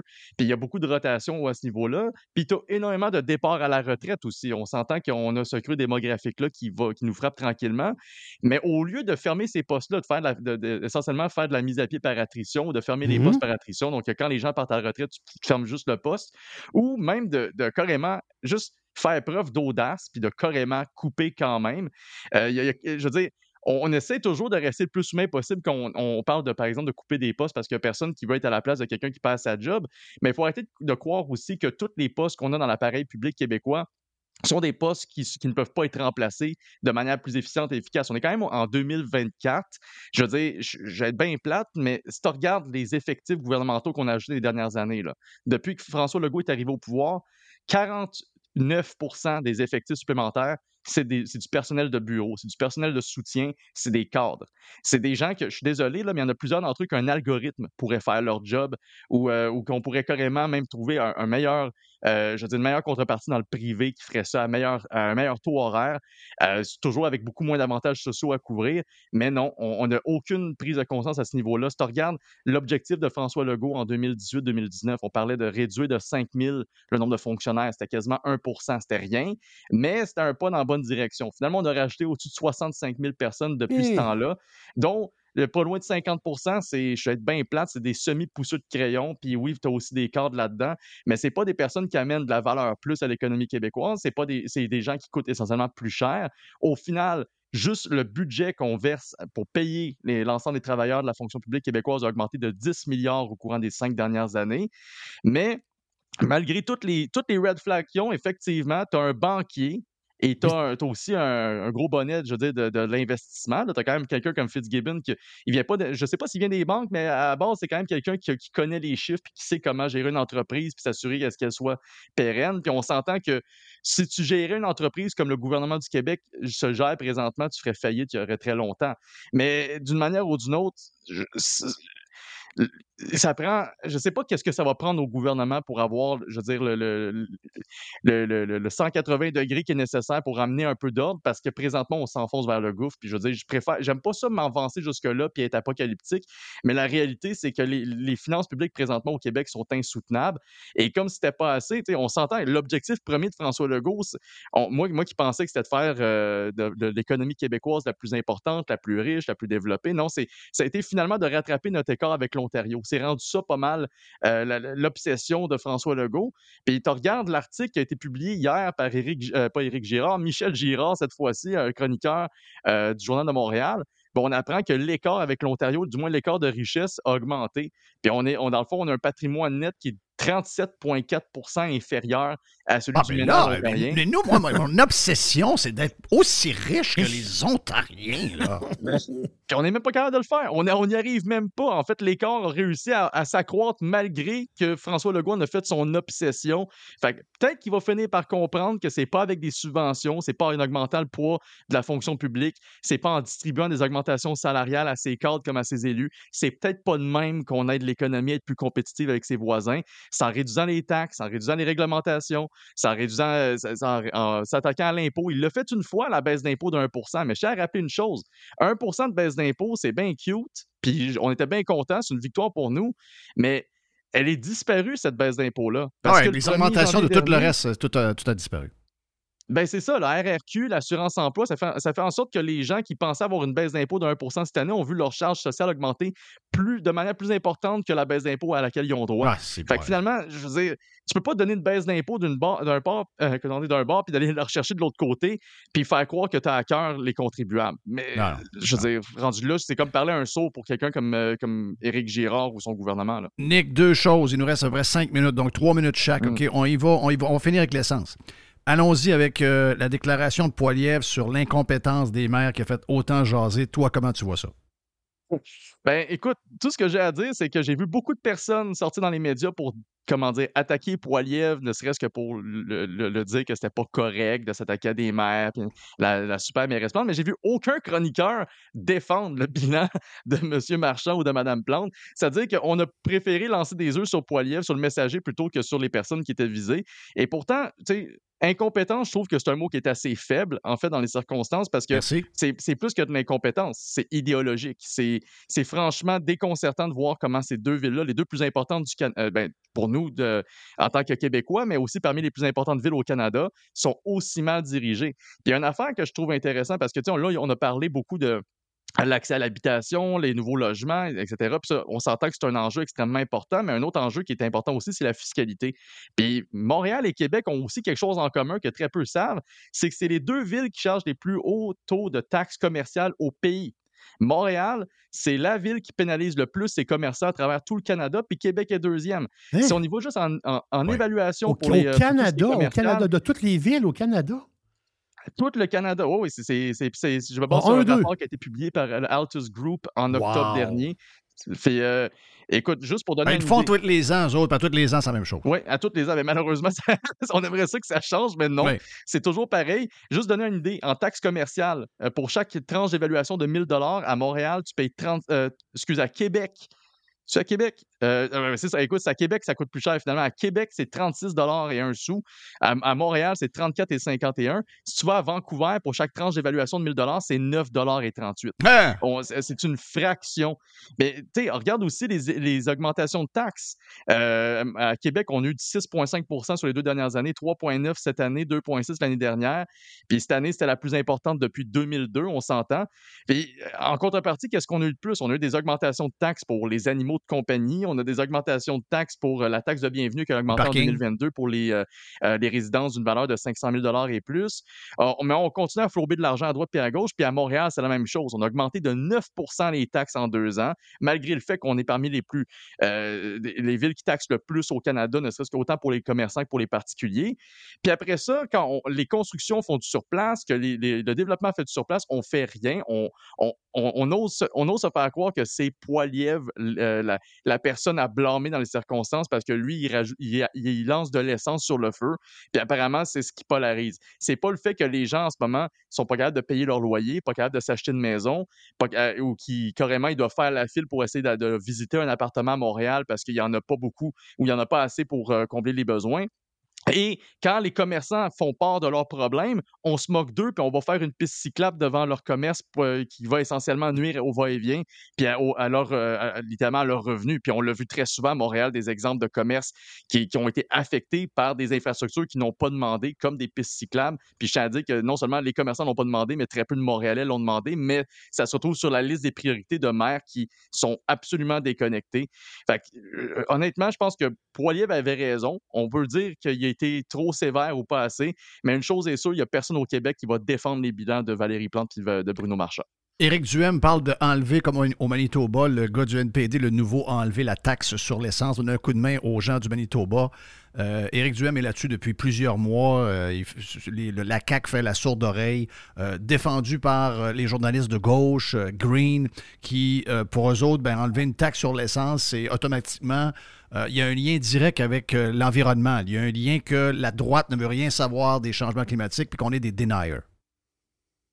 Il va falloir peut-être qu'il explique à cette même gauche-là que c'est pas du tout la même manière que la gauche dans l'Ouest pense, parce que oui, comme tu l'as mentionné, Wab Kinyu, c'est le premier ministre manitobain, ben, est néo-démocrate, qui vient d'offrir un répit de 14 cents à ses, euh, aux automobilistes de sa province, mais il n'est pas le seul gauchiste, si on veut, à l'Ouest à, à penser à ça. Il y a aussi le parti néo-démocrate de la Saskatchewan qui fait présentement pression sur le gouvernement, euh, ben, le parti Saskatchewan, donc de Scott Moe, pour qu'ils enlèvent la taxe de 15 cents par litre d'essence. Donc là, c'est rendu que c'est un parti de la gauche à l'opposition dans l'Ouest qui fait la pression euh, sur Wow. le gouvernement pour avoir à peu près ce qui est déjà offert par un autre gouvernement de gauche, qui est aussi offert par un gouvernement de centre-droite en Ontario et aussi offert par le gouvernement de Furray euh, à Terre-Neuve et Labrador. Donc, on est, on est rendu à trois, bientôt peut-être quatre provinces à avoir un répit fiscal à la pompe.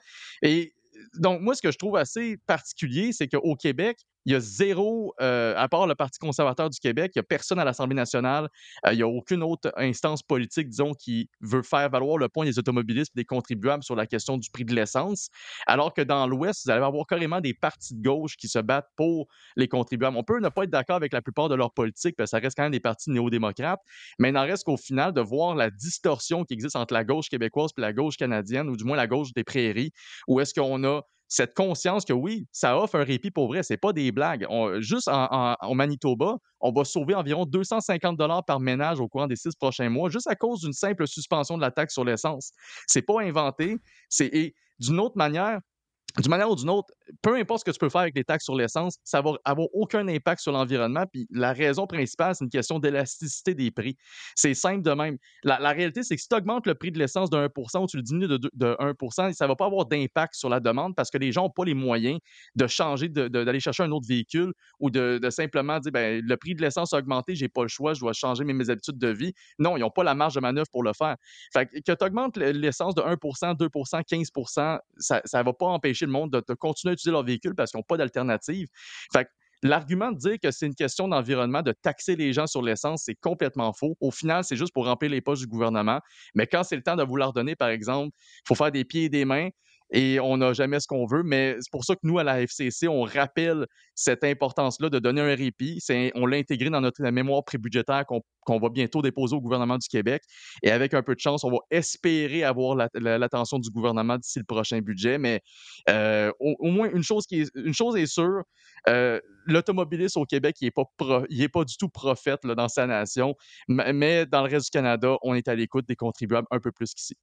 T'es en feu, mon ami. T'es en feu. Nick Yes. est en feu. C'est extraordinaire. Donc, Fédération canadienne des euh, contribuables. Nick, on se reparle. On, on se parle pas assez souvent, tabarouette. Donc, euh, Nick est en feu. Beaucoup de choses à dire. Si vous voulez avoir plus, ben, vous allez sur le site web et Nick est également disponible sur X, Twitter, si vous voulez le suivre. Radio Pirate.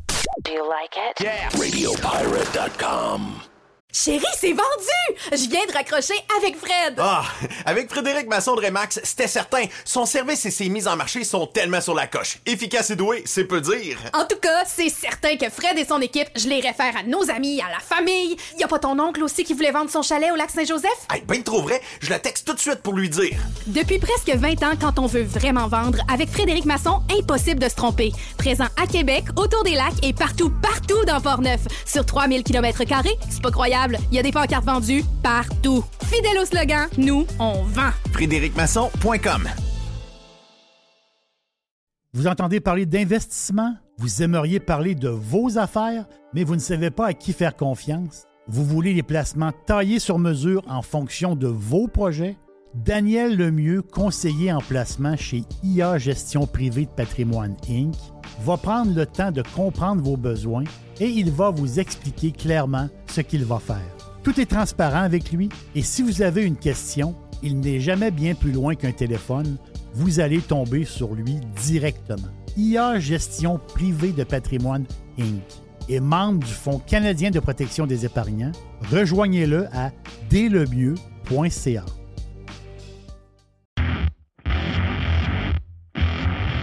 C'est le printemps et c'est le temps de remettre son char ou son pick-up en ordre. C'est vraiment le temps et on a pièces d'auto économique pour le faire à des prix qui sont vraiment bas.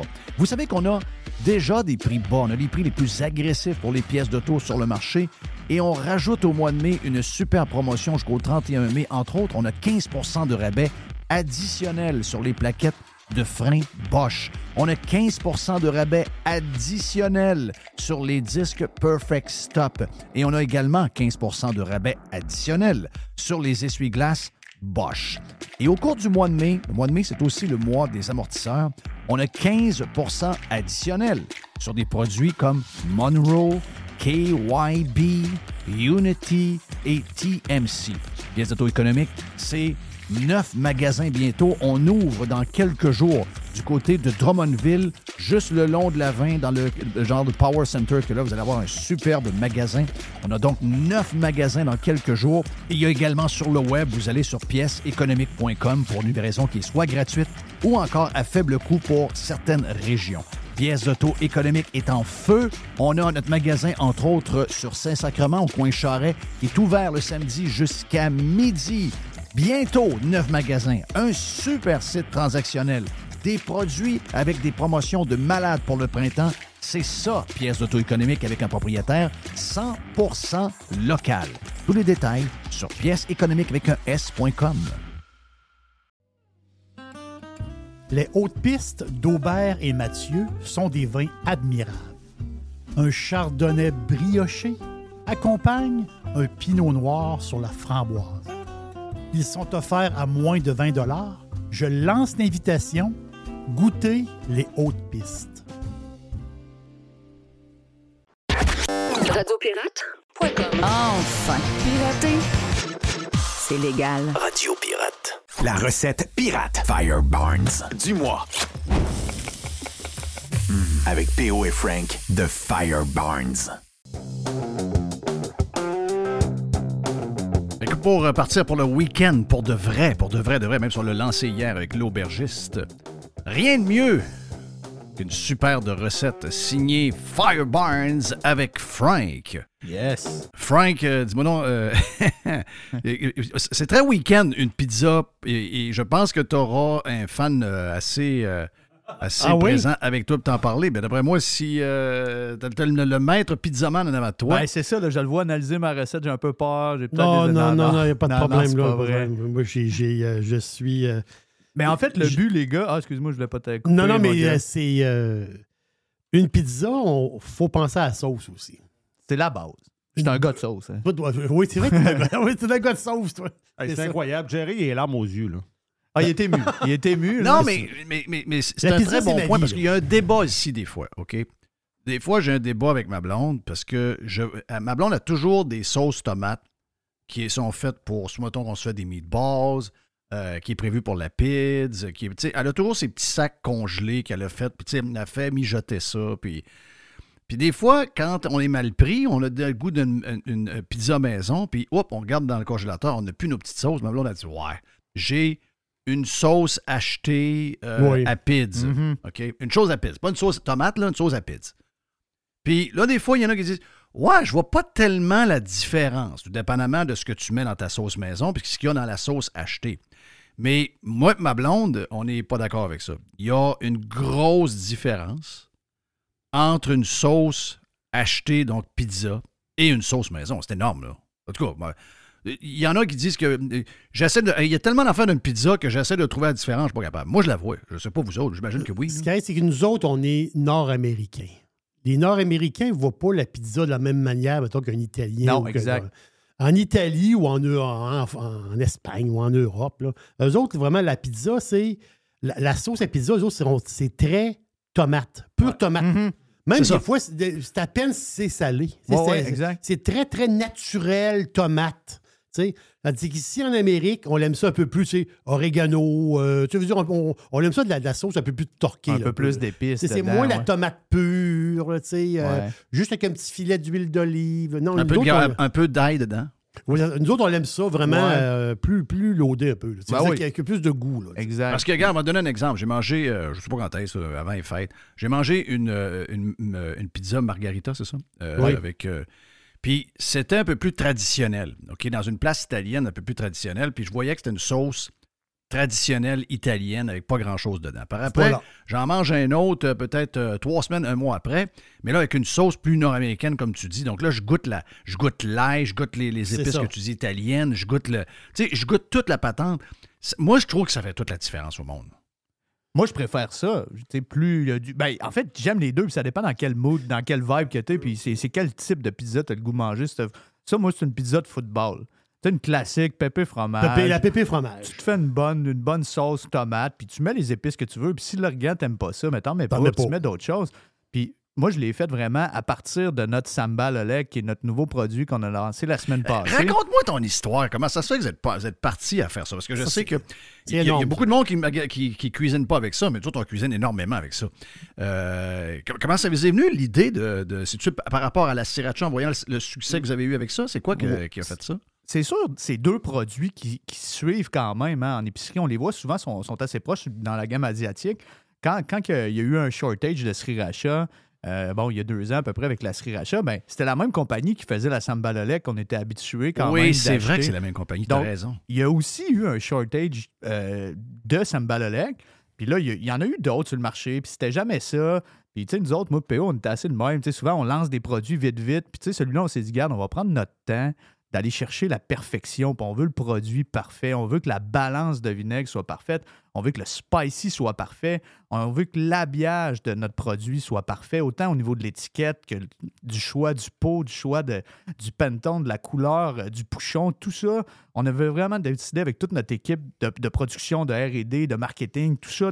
on s'est dit, garde ça, là, on le sort, puis ça va être la perfection en tant que produit. Fait que c'est pour ça qu'on n'est pas arrivé direct, bon, il y a un shortage, puis boum, sur le coin de la table, on arrive avec un produit. On s'est dit, on va prendre le temps d'avoir une bonne, un produit parfait, puis c'est vraiment ce qu'on voulait. Puis pour vrai, je, je, je vois pas comment ce produit-là peut se faire détruire dans le sens qu'il est tellement Ben non, bien balancé. C'est parfait. je, viens, je viens de mettre la cuillère dedans. Là. Ouais, ben c'est ça, hein? C'est vraiment bon. C'est vraiment bon. Raconte un peu aussi, raconte un peu, c'est quoi la différence entre les deux au niveau de où on la met, comment on la. C'est quoi la. euh, Raconte un peu les- la différence entre la sriracha puis euh, celle-là. La sriracha, en fait, c'est super simple. La sriracha, c'est une sauce. Donc, elle, il n'y aura pas rien dedans. Elle n'aura pas de texture nécessairement. Tandis qu'une sambalolek, ça va être une pâte de piment. C'est ça, comme Donc, tu prends ça qu'une cuillère. avec une cuillère. Tu vas en mettre, tu vas aller en ajouter dans ce que tu cuisines. Puis souvent, oui, c'est vrai que dans un pad thai, dans un général Tao, dans un tartare c'est comme de un automatisme, Ouais, c'est ça. Mais moi, c'est pour ça que je suis arrivé cette semaine je l'ai mis dans la pizza. C'est parce que moi, maintenant, j'en mets partout. Je me fais une sauce à poutine, boum, j'en mets dessus. Je me fais cuire des, des petits haricots verts euh, dans le poêle avec du beurre, boum, je mets une cuillère à thé ça. de ça. Ça va amener de un, une texture, puis de deux, un petit côté spicy, vinaigré, agréable, mais sans être trop prononcé. Mais, moi, regarde, moi, dans ma sauce à spag, je mets énormément de sriracha. OK? Avant, il y a peut-être euh, 7-8 ans, quand on commençait, on était là. on, on avait quasiment Ouais. peur. Dans ce temps, c'est. Est-ce que je peux remplacer euh, la sriracha par euh, la sambalalek ou, ou- ou ça, ça va donner deux goûts différents complètement pour la- une, sauce à, une sauce à spag, genre? Tu vas être plus. Ça va être, ta sauce, ça va être plus. euh, moi, je pense que t'es mieux, t'es mieux de rester avec ta sriracha. Oui. Oui, oh oui. Euh, Parce que je vois un peu le lien entre la pâte, la, la pâte de tomate, tu sais, au niveau de la, la- de la- de la texture, puis de Oui. ce que ça fait pour la sauce. J'imagine que ça fait un peu la même chose avec un peu plus de goût, là, non? Oui, C'est sûr que c'est un peu plus liquide. Le, le, le samba est un peu plus liquide que la pâte de tomate en tant que telle. Oui, oui, je Mais je pense pour, pour ta sauce à spag, continue avec ta, ta, ta sriracha. Ouais, quand de sproucher ta, ta sriracha. Mais l'autre, c'est ça l'affaire. C'est ça la twist. C'est qu'à un moment donné, quand tu commences à travailler avec ça, t'en mets partout. T'en t'en mets, t'en Ah mets partout. absolument. T'en mets partout. T'en mets. euh, je, me pars, je me pars une soupe. J'ai mes légumes dans. Je, je fais revenir mes légumes dans le beurre. Je mets une petite Dans la soupe, c'était écœurant. Juste donner, juste donner Ouais. un petit twist piquanté à ma Ouais. soupe. C'est une soupe aux légumes bien normale. Ben oui, un bœuf Ouais, haché mais ça change des tout le oignons goût. dans le poêle, tu mets une cuillerée dans, Voilà. la soupe ou à table de ça partout, dans n'importe quoi, puis c'est bon. Ça trouve sa place. C'est pas. Faut que tu t'enlèves l'idée que tu cuisines asiatique. Non, non, pas, pas en tout. là. Ça peut être, tu peux en mettre n'importe quoi. Tu veux la petite torque, la petite affaire. Non, mais dans une soupe légumes, comme tu dis, ça change toute la patente. Tu Ben passes oui. d'une soupe très fade à Mhm. une soupe euh, qui, qui, qui est plein de goût. là. Ça- on dirait que ça, ça fait sortir le goût de tous les légumes alentour. là. Ben Non, oui. c'est. Tu sais, les pâtes, oui, il y y, a le spag, mais il y a un million de sortes de pâtes, tu sais, champignons, un peu de parmesan. Tu vas juste en mettre un petit peu de ça. Ça va juste aller rehausser euh, un petit peu sans détruire. Puis la, la, la sauce, elle, il y a plus souvent d'in- d'ingrédients. Puis la sauce est vraiment plus travaillée. Fait que la balance, ça va être différente. Tandis que dans une pâte, ben là, c'est ça, tu as un peu de vinaigre. Tu sais, la, la liste d'ingrédients est assez courte, là, je te dirais. C'est assez. Tu vas vraiment dans, dans le piment, tu l'ouvres, ça sent le piment, c'est rouge, rouge, là. Attends de voir la couleur, Jeff, là. un- C'est un rouge pétant, là. Un rouge Dis-moi pompier. euh, es-tu disponible euh, déjà dans plusieurs épiceries en ce Oui. moment? Parce que c'est souvent, on a des pirates d'un peu partout. Ah, la telle Maxi, j'ai pas trouvé telle affaire. Je suis allé au IGA, j'en ai trouvé. Celle-là, où ils peuvent la trouver pour euh, les gens qui veulent l'essayer? Je te dirais que pour les pirates de la région de Québec, ça va être assez facile de la trouver un peu partout dans les métros dans les GA. Pour nos pirates, euh, un peu partout au Québec et ailleurs là, dans le monde, euh, firebarns.com est disponible. Euh, Il y a le code pirate, euh, le code promo pirate à 15% qui est encore là, qui est tout le temps là. Euh, même les gens qui sont à l'extérieur, allez voir, vous pouvez être surpris pour les rabais, euh, pas les rabais, mais le coût de transport. Avant, c'était plus cher. Quelqu'un Oui. du BC voulait, commander, c'était plus cher. Mais là, on on a retravaillé avec un, un- un transporteur qui, est- qui est différent. Donc, il vous, app- il vous affiche le prix avant de commander ou avant de placer la commande. Puis, vous pouvez être surpris. Là, des fois, de- on a vu là, 20$ Mhm. euh, en Floride, Jeff, là, la semaine passée. Fait que, quand même. Wow! Ouais, ouais, c'est ça. C'est vraiment pas cher. Puis, ça arrive super vite. Fait qu'on est super fiers de ça. Alors, les prix de ça sont en train de baisser, là. Finalement, là. au Canada, on parle de- au- aux États, c'était fait depuis un bout, mais au Canada, on avait hâte que ça baisse. Là, ça baisse. Là, c'est parti. là. Ça commence. En tout cas, pour nous autres, ça, ça- ça a un impact Ah majeur. oui, parce que ça dans- veut, ça veut du volume en plus. Ben oui, exact. Là, ça veut dire qu'on y va avec la PIDS. Euh, Une tu- sauce à tu- Ouais, ben c'est ça. C'est vraiment la recette de la sauce à pizza. Fait que, Voilà. c'est vraiment Ouais. une recette à imprimer. Tu as la recette de sauce, puis tu a- adapte-la comme tu veux, mais ça te donne vraiment une très bonne base. Là. Mais avant, Ah, tu donnes ta. Ouais. Vu que tu m'as parlé de, de PIDS, euh, pepperoni, fromage. Ouais. Euh, fromage, c'est- dur de trouver un bon fromage mozzarella à pizza. Je, je trouve que des fois, Ouais. il y a des, il y a- depuis Mhm. quelques temps, il y a des mozzarella un peu moins chers qui sont faits probablement avec une genre de poudre. Puis c'est. euh, puis Jerry, tu me le dis si je me trompe. là. Oui, Mais, mais- j'ai le Ouais, feeling qu'il y a des mozzarella qui sont pas pareils, qui sont comme plus secs. Puis quand ils cuisent, ils sont comme graineux. Je sais pas c'est quoi, mais euh, ça prend un bon fromage. Je me ça, prend, ça prend un très bon fromage. Puis, tu sais, le, le, le mozza, je, je l'adore. Un bon mozzarella dans, dans une, vraie pizzeria, tout ça, tu sais. euh, C'est bon. C'est sûr, des fois, celui qu'on peut retrouver déjà râpé, c'est- c'est c'est peut-être pas le meilleur. Moi, j'aime bien le mélange italien. Là. Moi, j'aime ça, un fromage qui est goûteux. J'adore le Ouais. mozza, mais un bon mélange italien, là, du provolone, du parmesan. C'est ça. Oh, oui. Ça, euh, c'est goûteux puis ça fait la job. Mais c'est sûr que Jerry peut nous parler de. C'est sûr que nous autres, on mélangeait deux sortes de fromage parce qu'il y avait deux, on avait deux types de fromage, puis on avait deux types de gras dans le fromage. Ah, OK. C'est des fois quand tu as des fromages qui, ont, qui, euh, qui sont trop coulants, ça fait pas très très bien pour la pizza. Non. Souvent le goût est, le goût est, est- est très très bien, mais pour la pizza, quand tu as un fromage trop sec, autrement dit, il va brunir trop rapidement Ouais. dans ton four, puis ta pizza n'est pas assez cuite. Tu sais, il y a une touch là, dans le fromage. Ouais, ouais, ouais, c'est ça. Oui. Mais ça, c'est ça, c'est essai-erreur. Puis dans tes fours- Puis il y a- plusieurs marques aussi. Là, on, on, on entend Mettons que le demain matin, je te dis, va me chercher un. un- va me chercher un. Pas, pas un mélange des trois, tu vas me ju- ju- juste y aller avec un, un- un fromage de base mozzarella. Mhm. Tu prendrais quoi? D'abord, premièrement, c'est toi qui vas le remplir toi-même. Tu prendrais quoi comme fromage? Mettons que tu arrives chez, chez Metro, chez GA ou peu importe là? Euh, Le, from- le fromage saputo régulier, le mozzarella régulier. La- le carré rouge, là? La boule, là? Le, le carré rouge, non, le carré Ouais, rouge. ouais. Le- le- le- la vraie brique, là, t'as le léger puis t'as le régulier. Mais tu prends du léger, mais tu y mets un petit peu de. Tu y mets un petit peu de cheddar dedans, juste un petit affaire. OK, tu le rajoutes. Juste tu peux un aller petit- ajouter du gras un peu dedans? Ben, un peu, mettre un peu ouais? de gras dedans. Ah. Juste une petite affaire. Beaucoup de spéciaux chez Panier Extra pour les fromages, euh, Hey! pour euh, la pizza en passant. Énormément Ah de, de- de- de spéciaux. Puis je veux t'entendre, euh, Frank, sur le pepperoni. J'imagine, te connaissant, tu n'achètes pas n'importe quel pepperoni. Tu dois aller dans le Roma quelque chose, j'imagine. Hein? Ouais, mais moi j'adore le Roma, mais je suis assez. C'est ça, ba- moi la pizza du pépé fromage, tu sais, je veux dire, elle est bonne. Tu sais, une pizza c'est bon tout le temps. Tu sais, pour moi, fait que mon pepperoni, le Roma, je l'aime, puis il est pas cher, hein, tu sais, les, les deux packs, là, tu sais, t'achètes Les deux packs, c'est pas cher, c'est ça. Le prix de l'allure. Ben ouais. Puis moi, mes dogs sont tout le temps autour de moi quand je cuisine. Ah oui? Eux autres, ils aiment bien ça. Je leur pitch une slice de temps en temps. C'est bon pour eux autres, c'est bon pour leur santé en plus. Ouais, Oui, ben, oui, ben, je ouais, ça doit pas être mauvais. Écoute, ça doit être. peu- ben, pour leur bonne humeur. Ouais, c'est ça. c'est- bon pour le moral, ça, C'est Jeff. ça. La pizza, c'est ça. Ça a tout le temps. C'est ça. Après ça, ils ont une poigne de pizza après.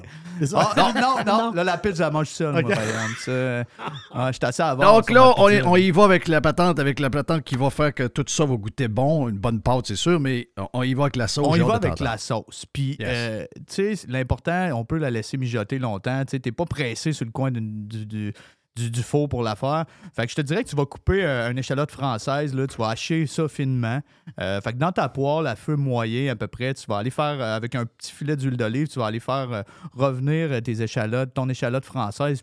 Bon, écoute, une à deux minutes, là, juste pour aller les, leur, chercher une petite couleur. Juste que ça sente bon dans la maison. Ouais, ça sent bon. Tu, tu startes ta sauce avec ça.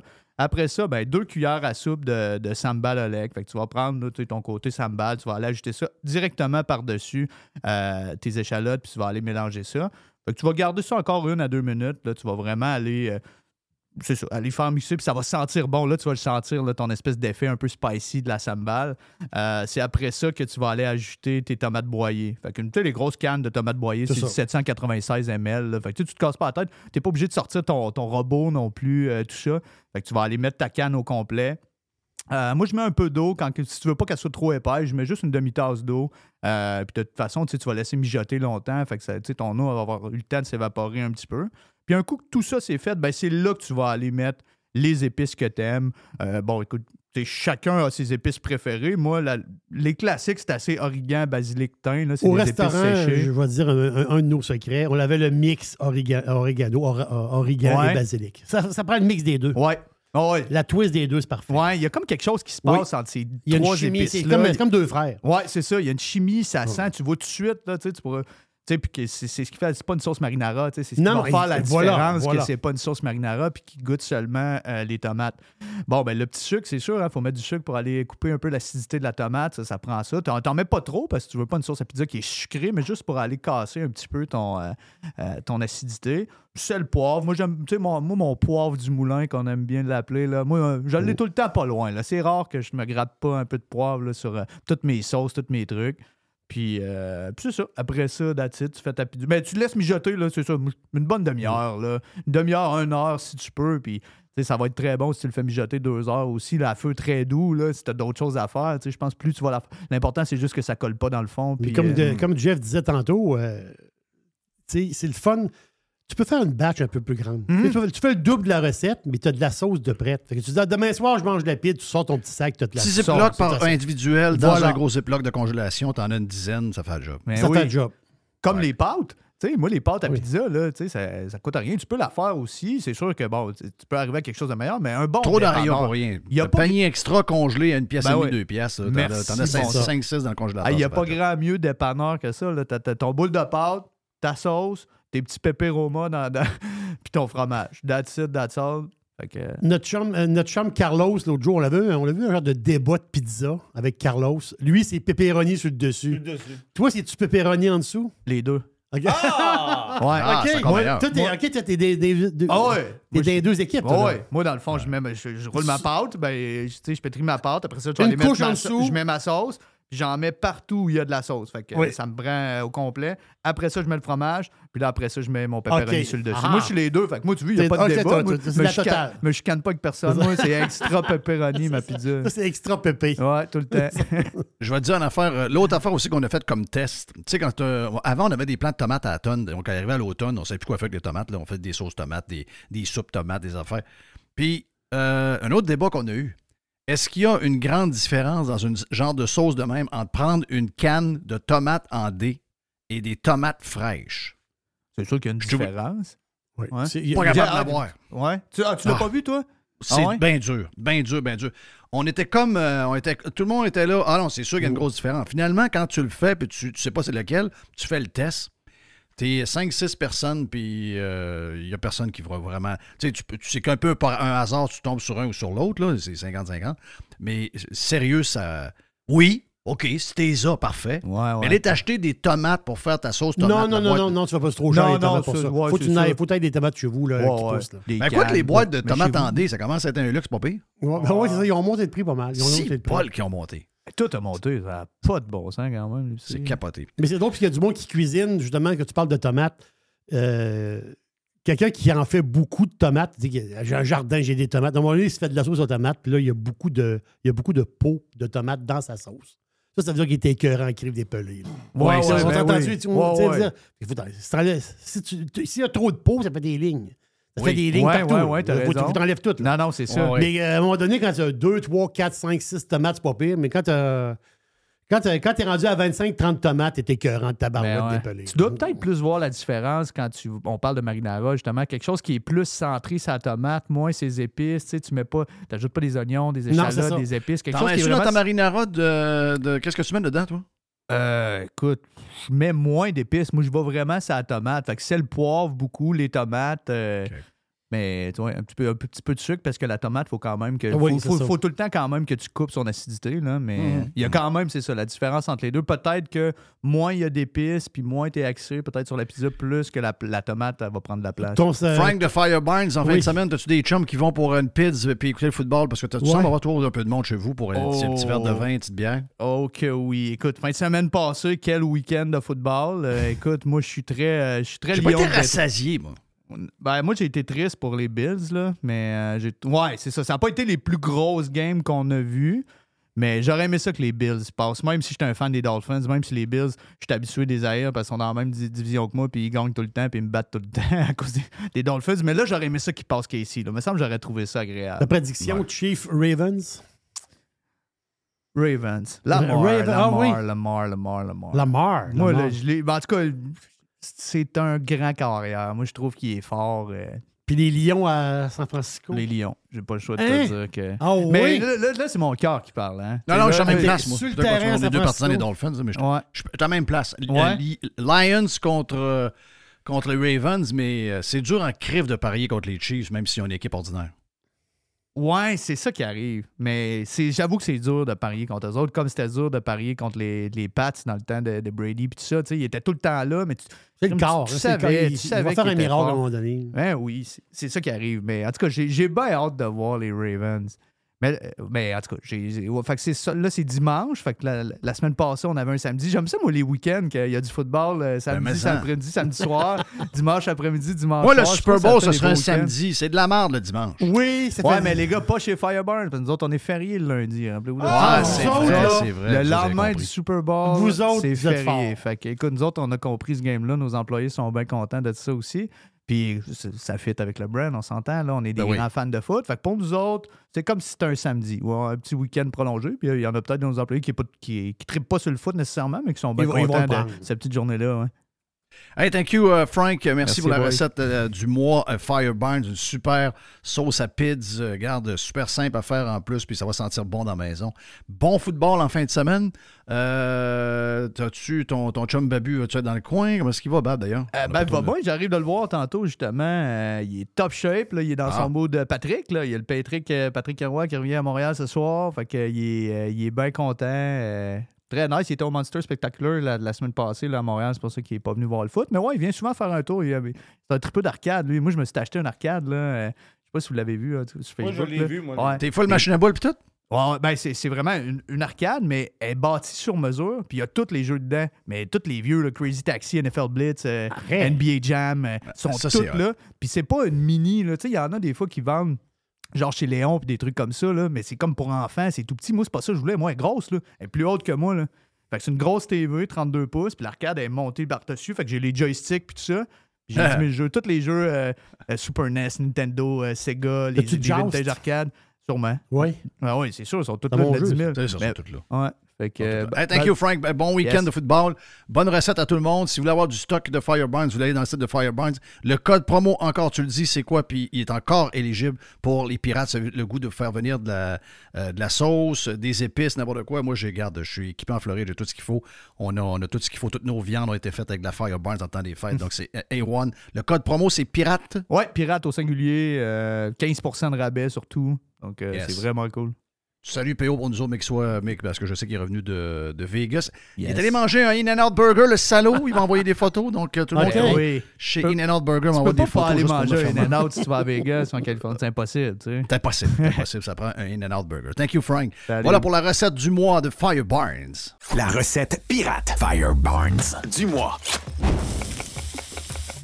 Avec PO et Frank de Fire Barnes. This is going to give you the energy to go on. Radio Pirate. Calinette, c'est le leader incontesté du nettoyage après sinistre. Les gens nous font confiance. Ils savent qu'on est là euh, tout le temps. On a l'expertise qu'il faut pour s'occuper de votre dégât. Et euh, oui, on est là 24 heures sur 24. On est là 7 jours par semaine. On est là à Noël. On est là à Saint-Jean. On est là à Pâques. Peu importe quand euh, il y a quelque chose de poche qui arrive chez vous, dans votre hôtel, dans votre école ou encore dans l'hôpital, comme, comme on a vu cette semaine avec la gang de camions de Calinette qui sont arrivés pour régler le dégât d'eau dans cet hôpital-là, ben on va arriver tout le temps. On va arriver avec notre gang de crinqués qui vont tout remettre comme c'était auparavant. N'oubliez pas qu'on a 30 ans cette année chez euh, Calinette. Un client gagnant tous les 10 jours depuis euh, quelques, quelques mois. C'est pendant 300 jours, on vous donne une tonne de voyage. Ah oui, quelqu'un qui a un dégât d'eau, c'est plate, mais ça pourrait vous amener quelque part dans le sud. Ça, c'est le côté un peu plus fun. Même chose si vous avez besoin de, nous pour aller euh, nettoyer un feu de cuisson. Il avait quelque chose de, de plate. Eh bien, on arrive, on nettoie tout. Et who knows, ça pourrait vous amener en voyage en Europe. Les 30 ans de Calinette, ça se fait partout au Québec. Chez Calinette, vous pouvez nous truster. On est là 7 jours sur 7, 24 heures sur 24.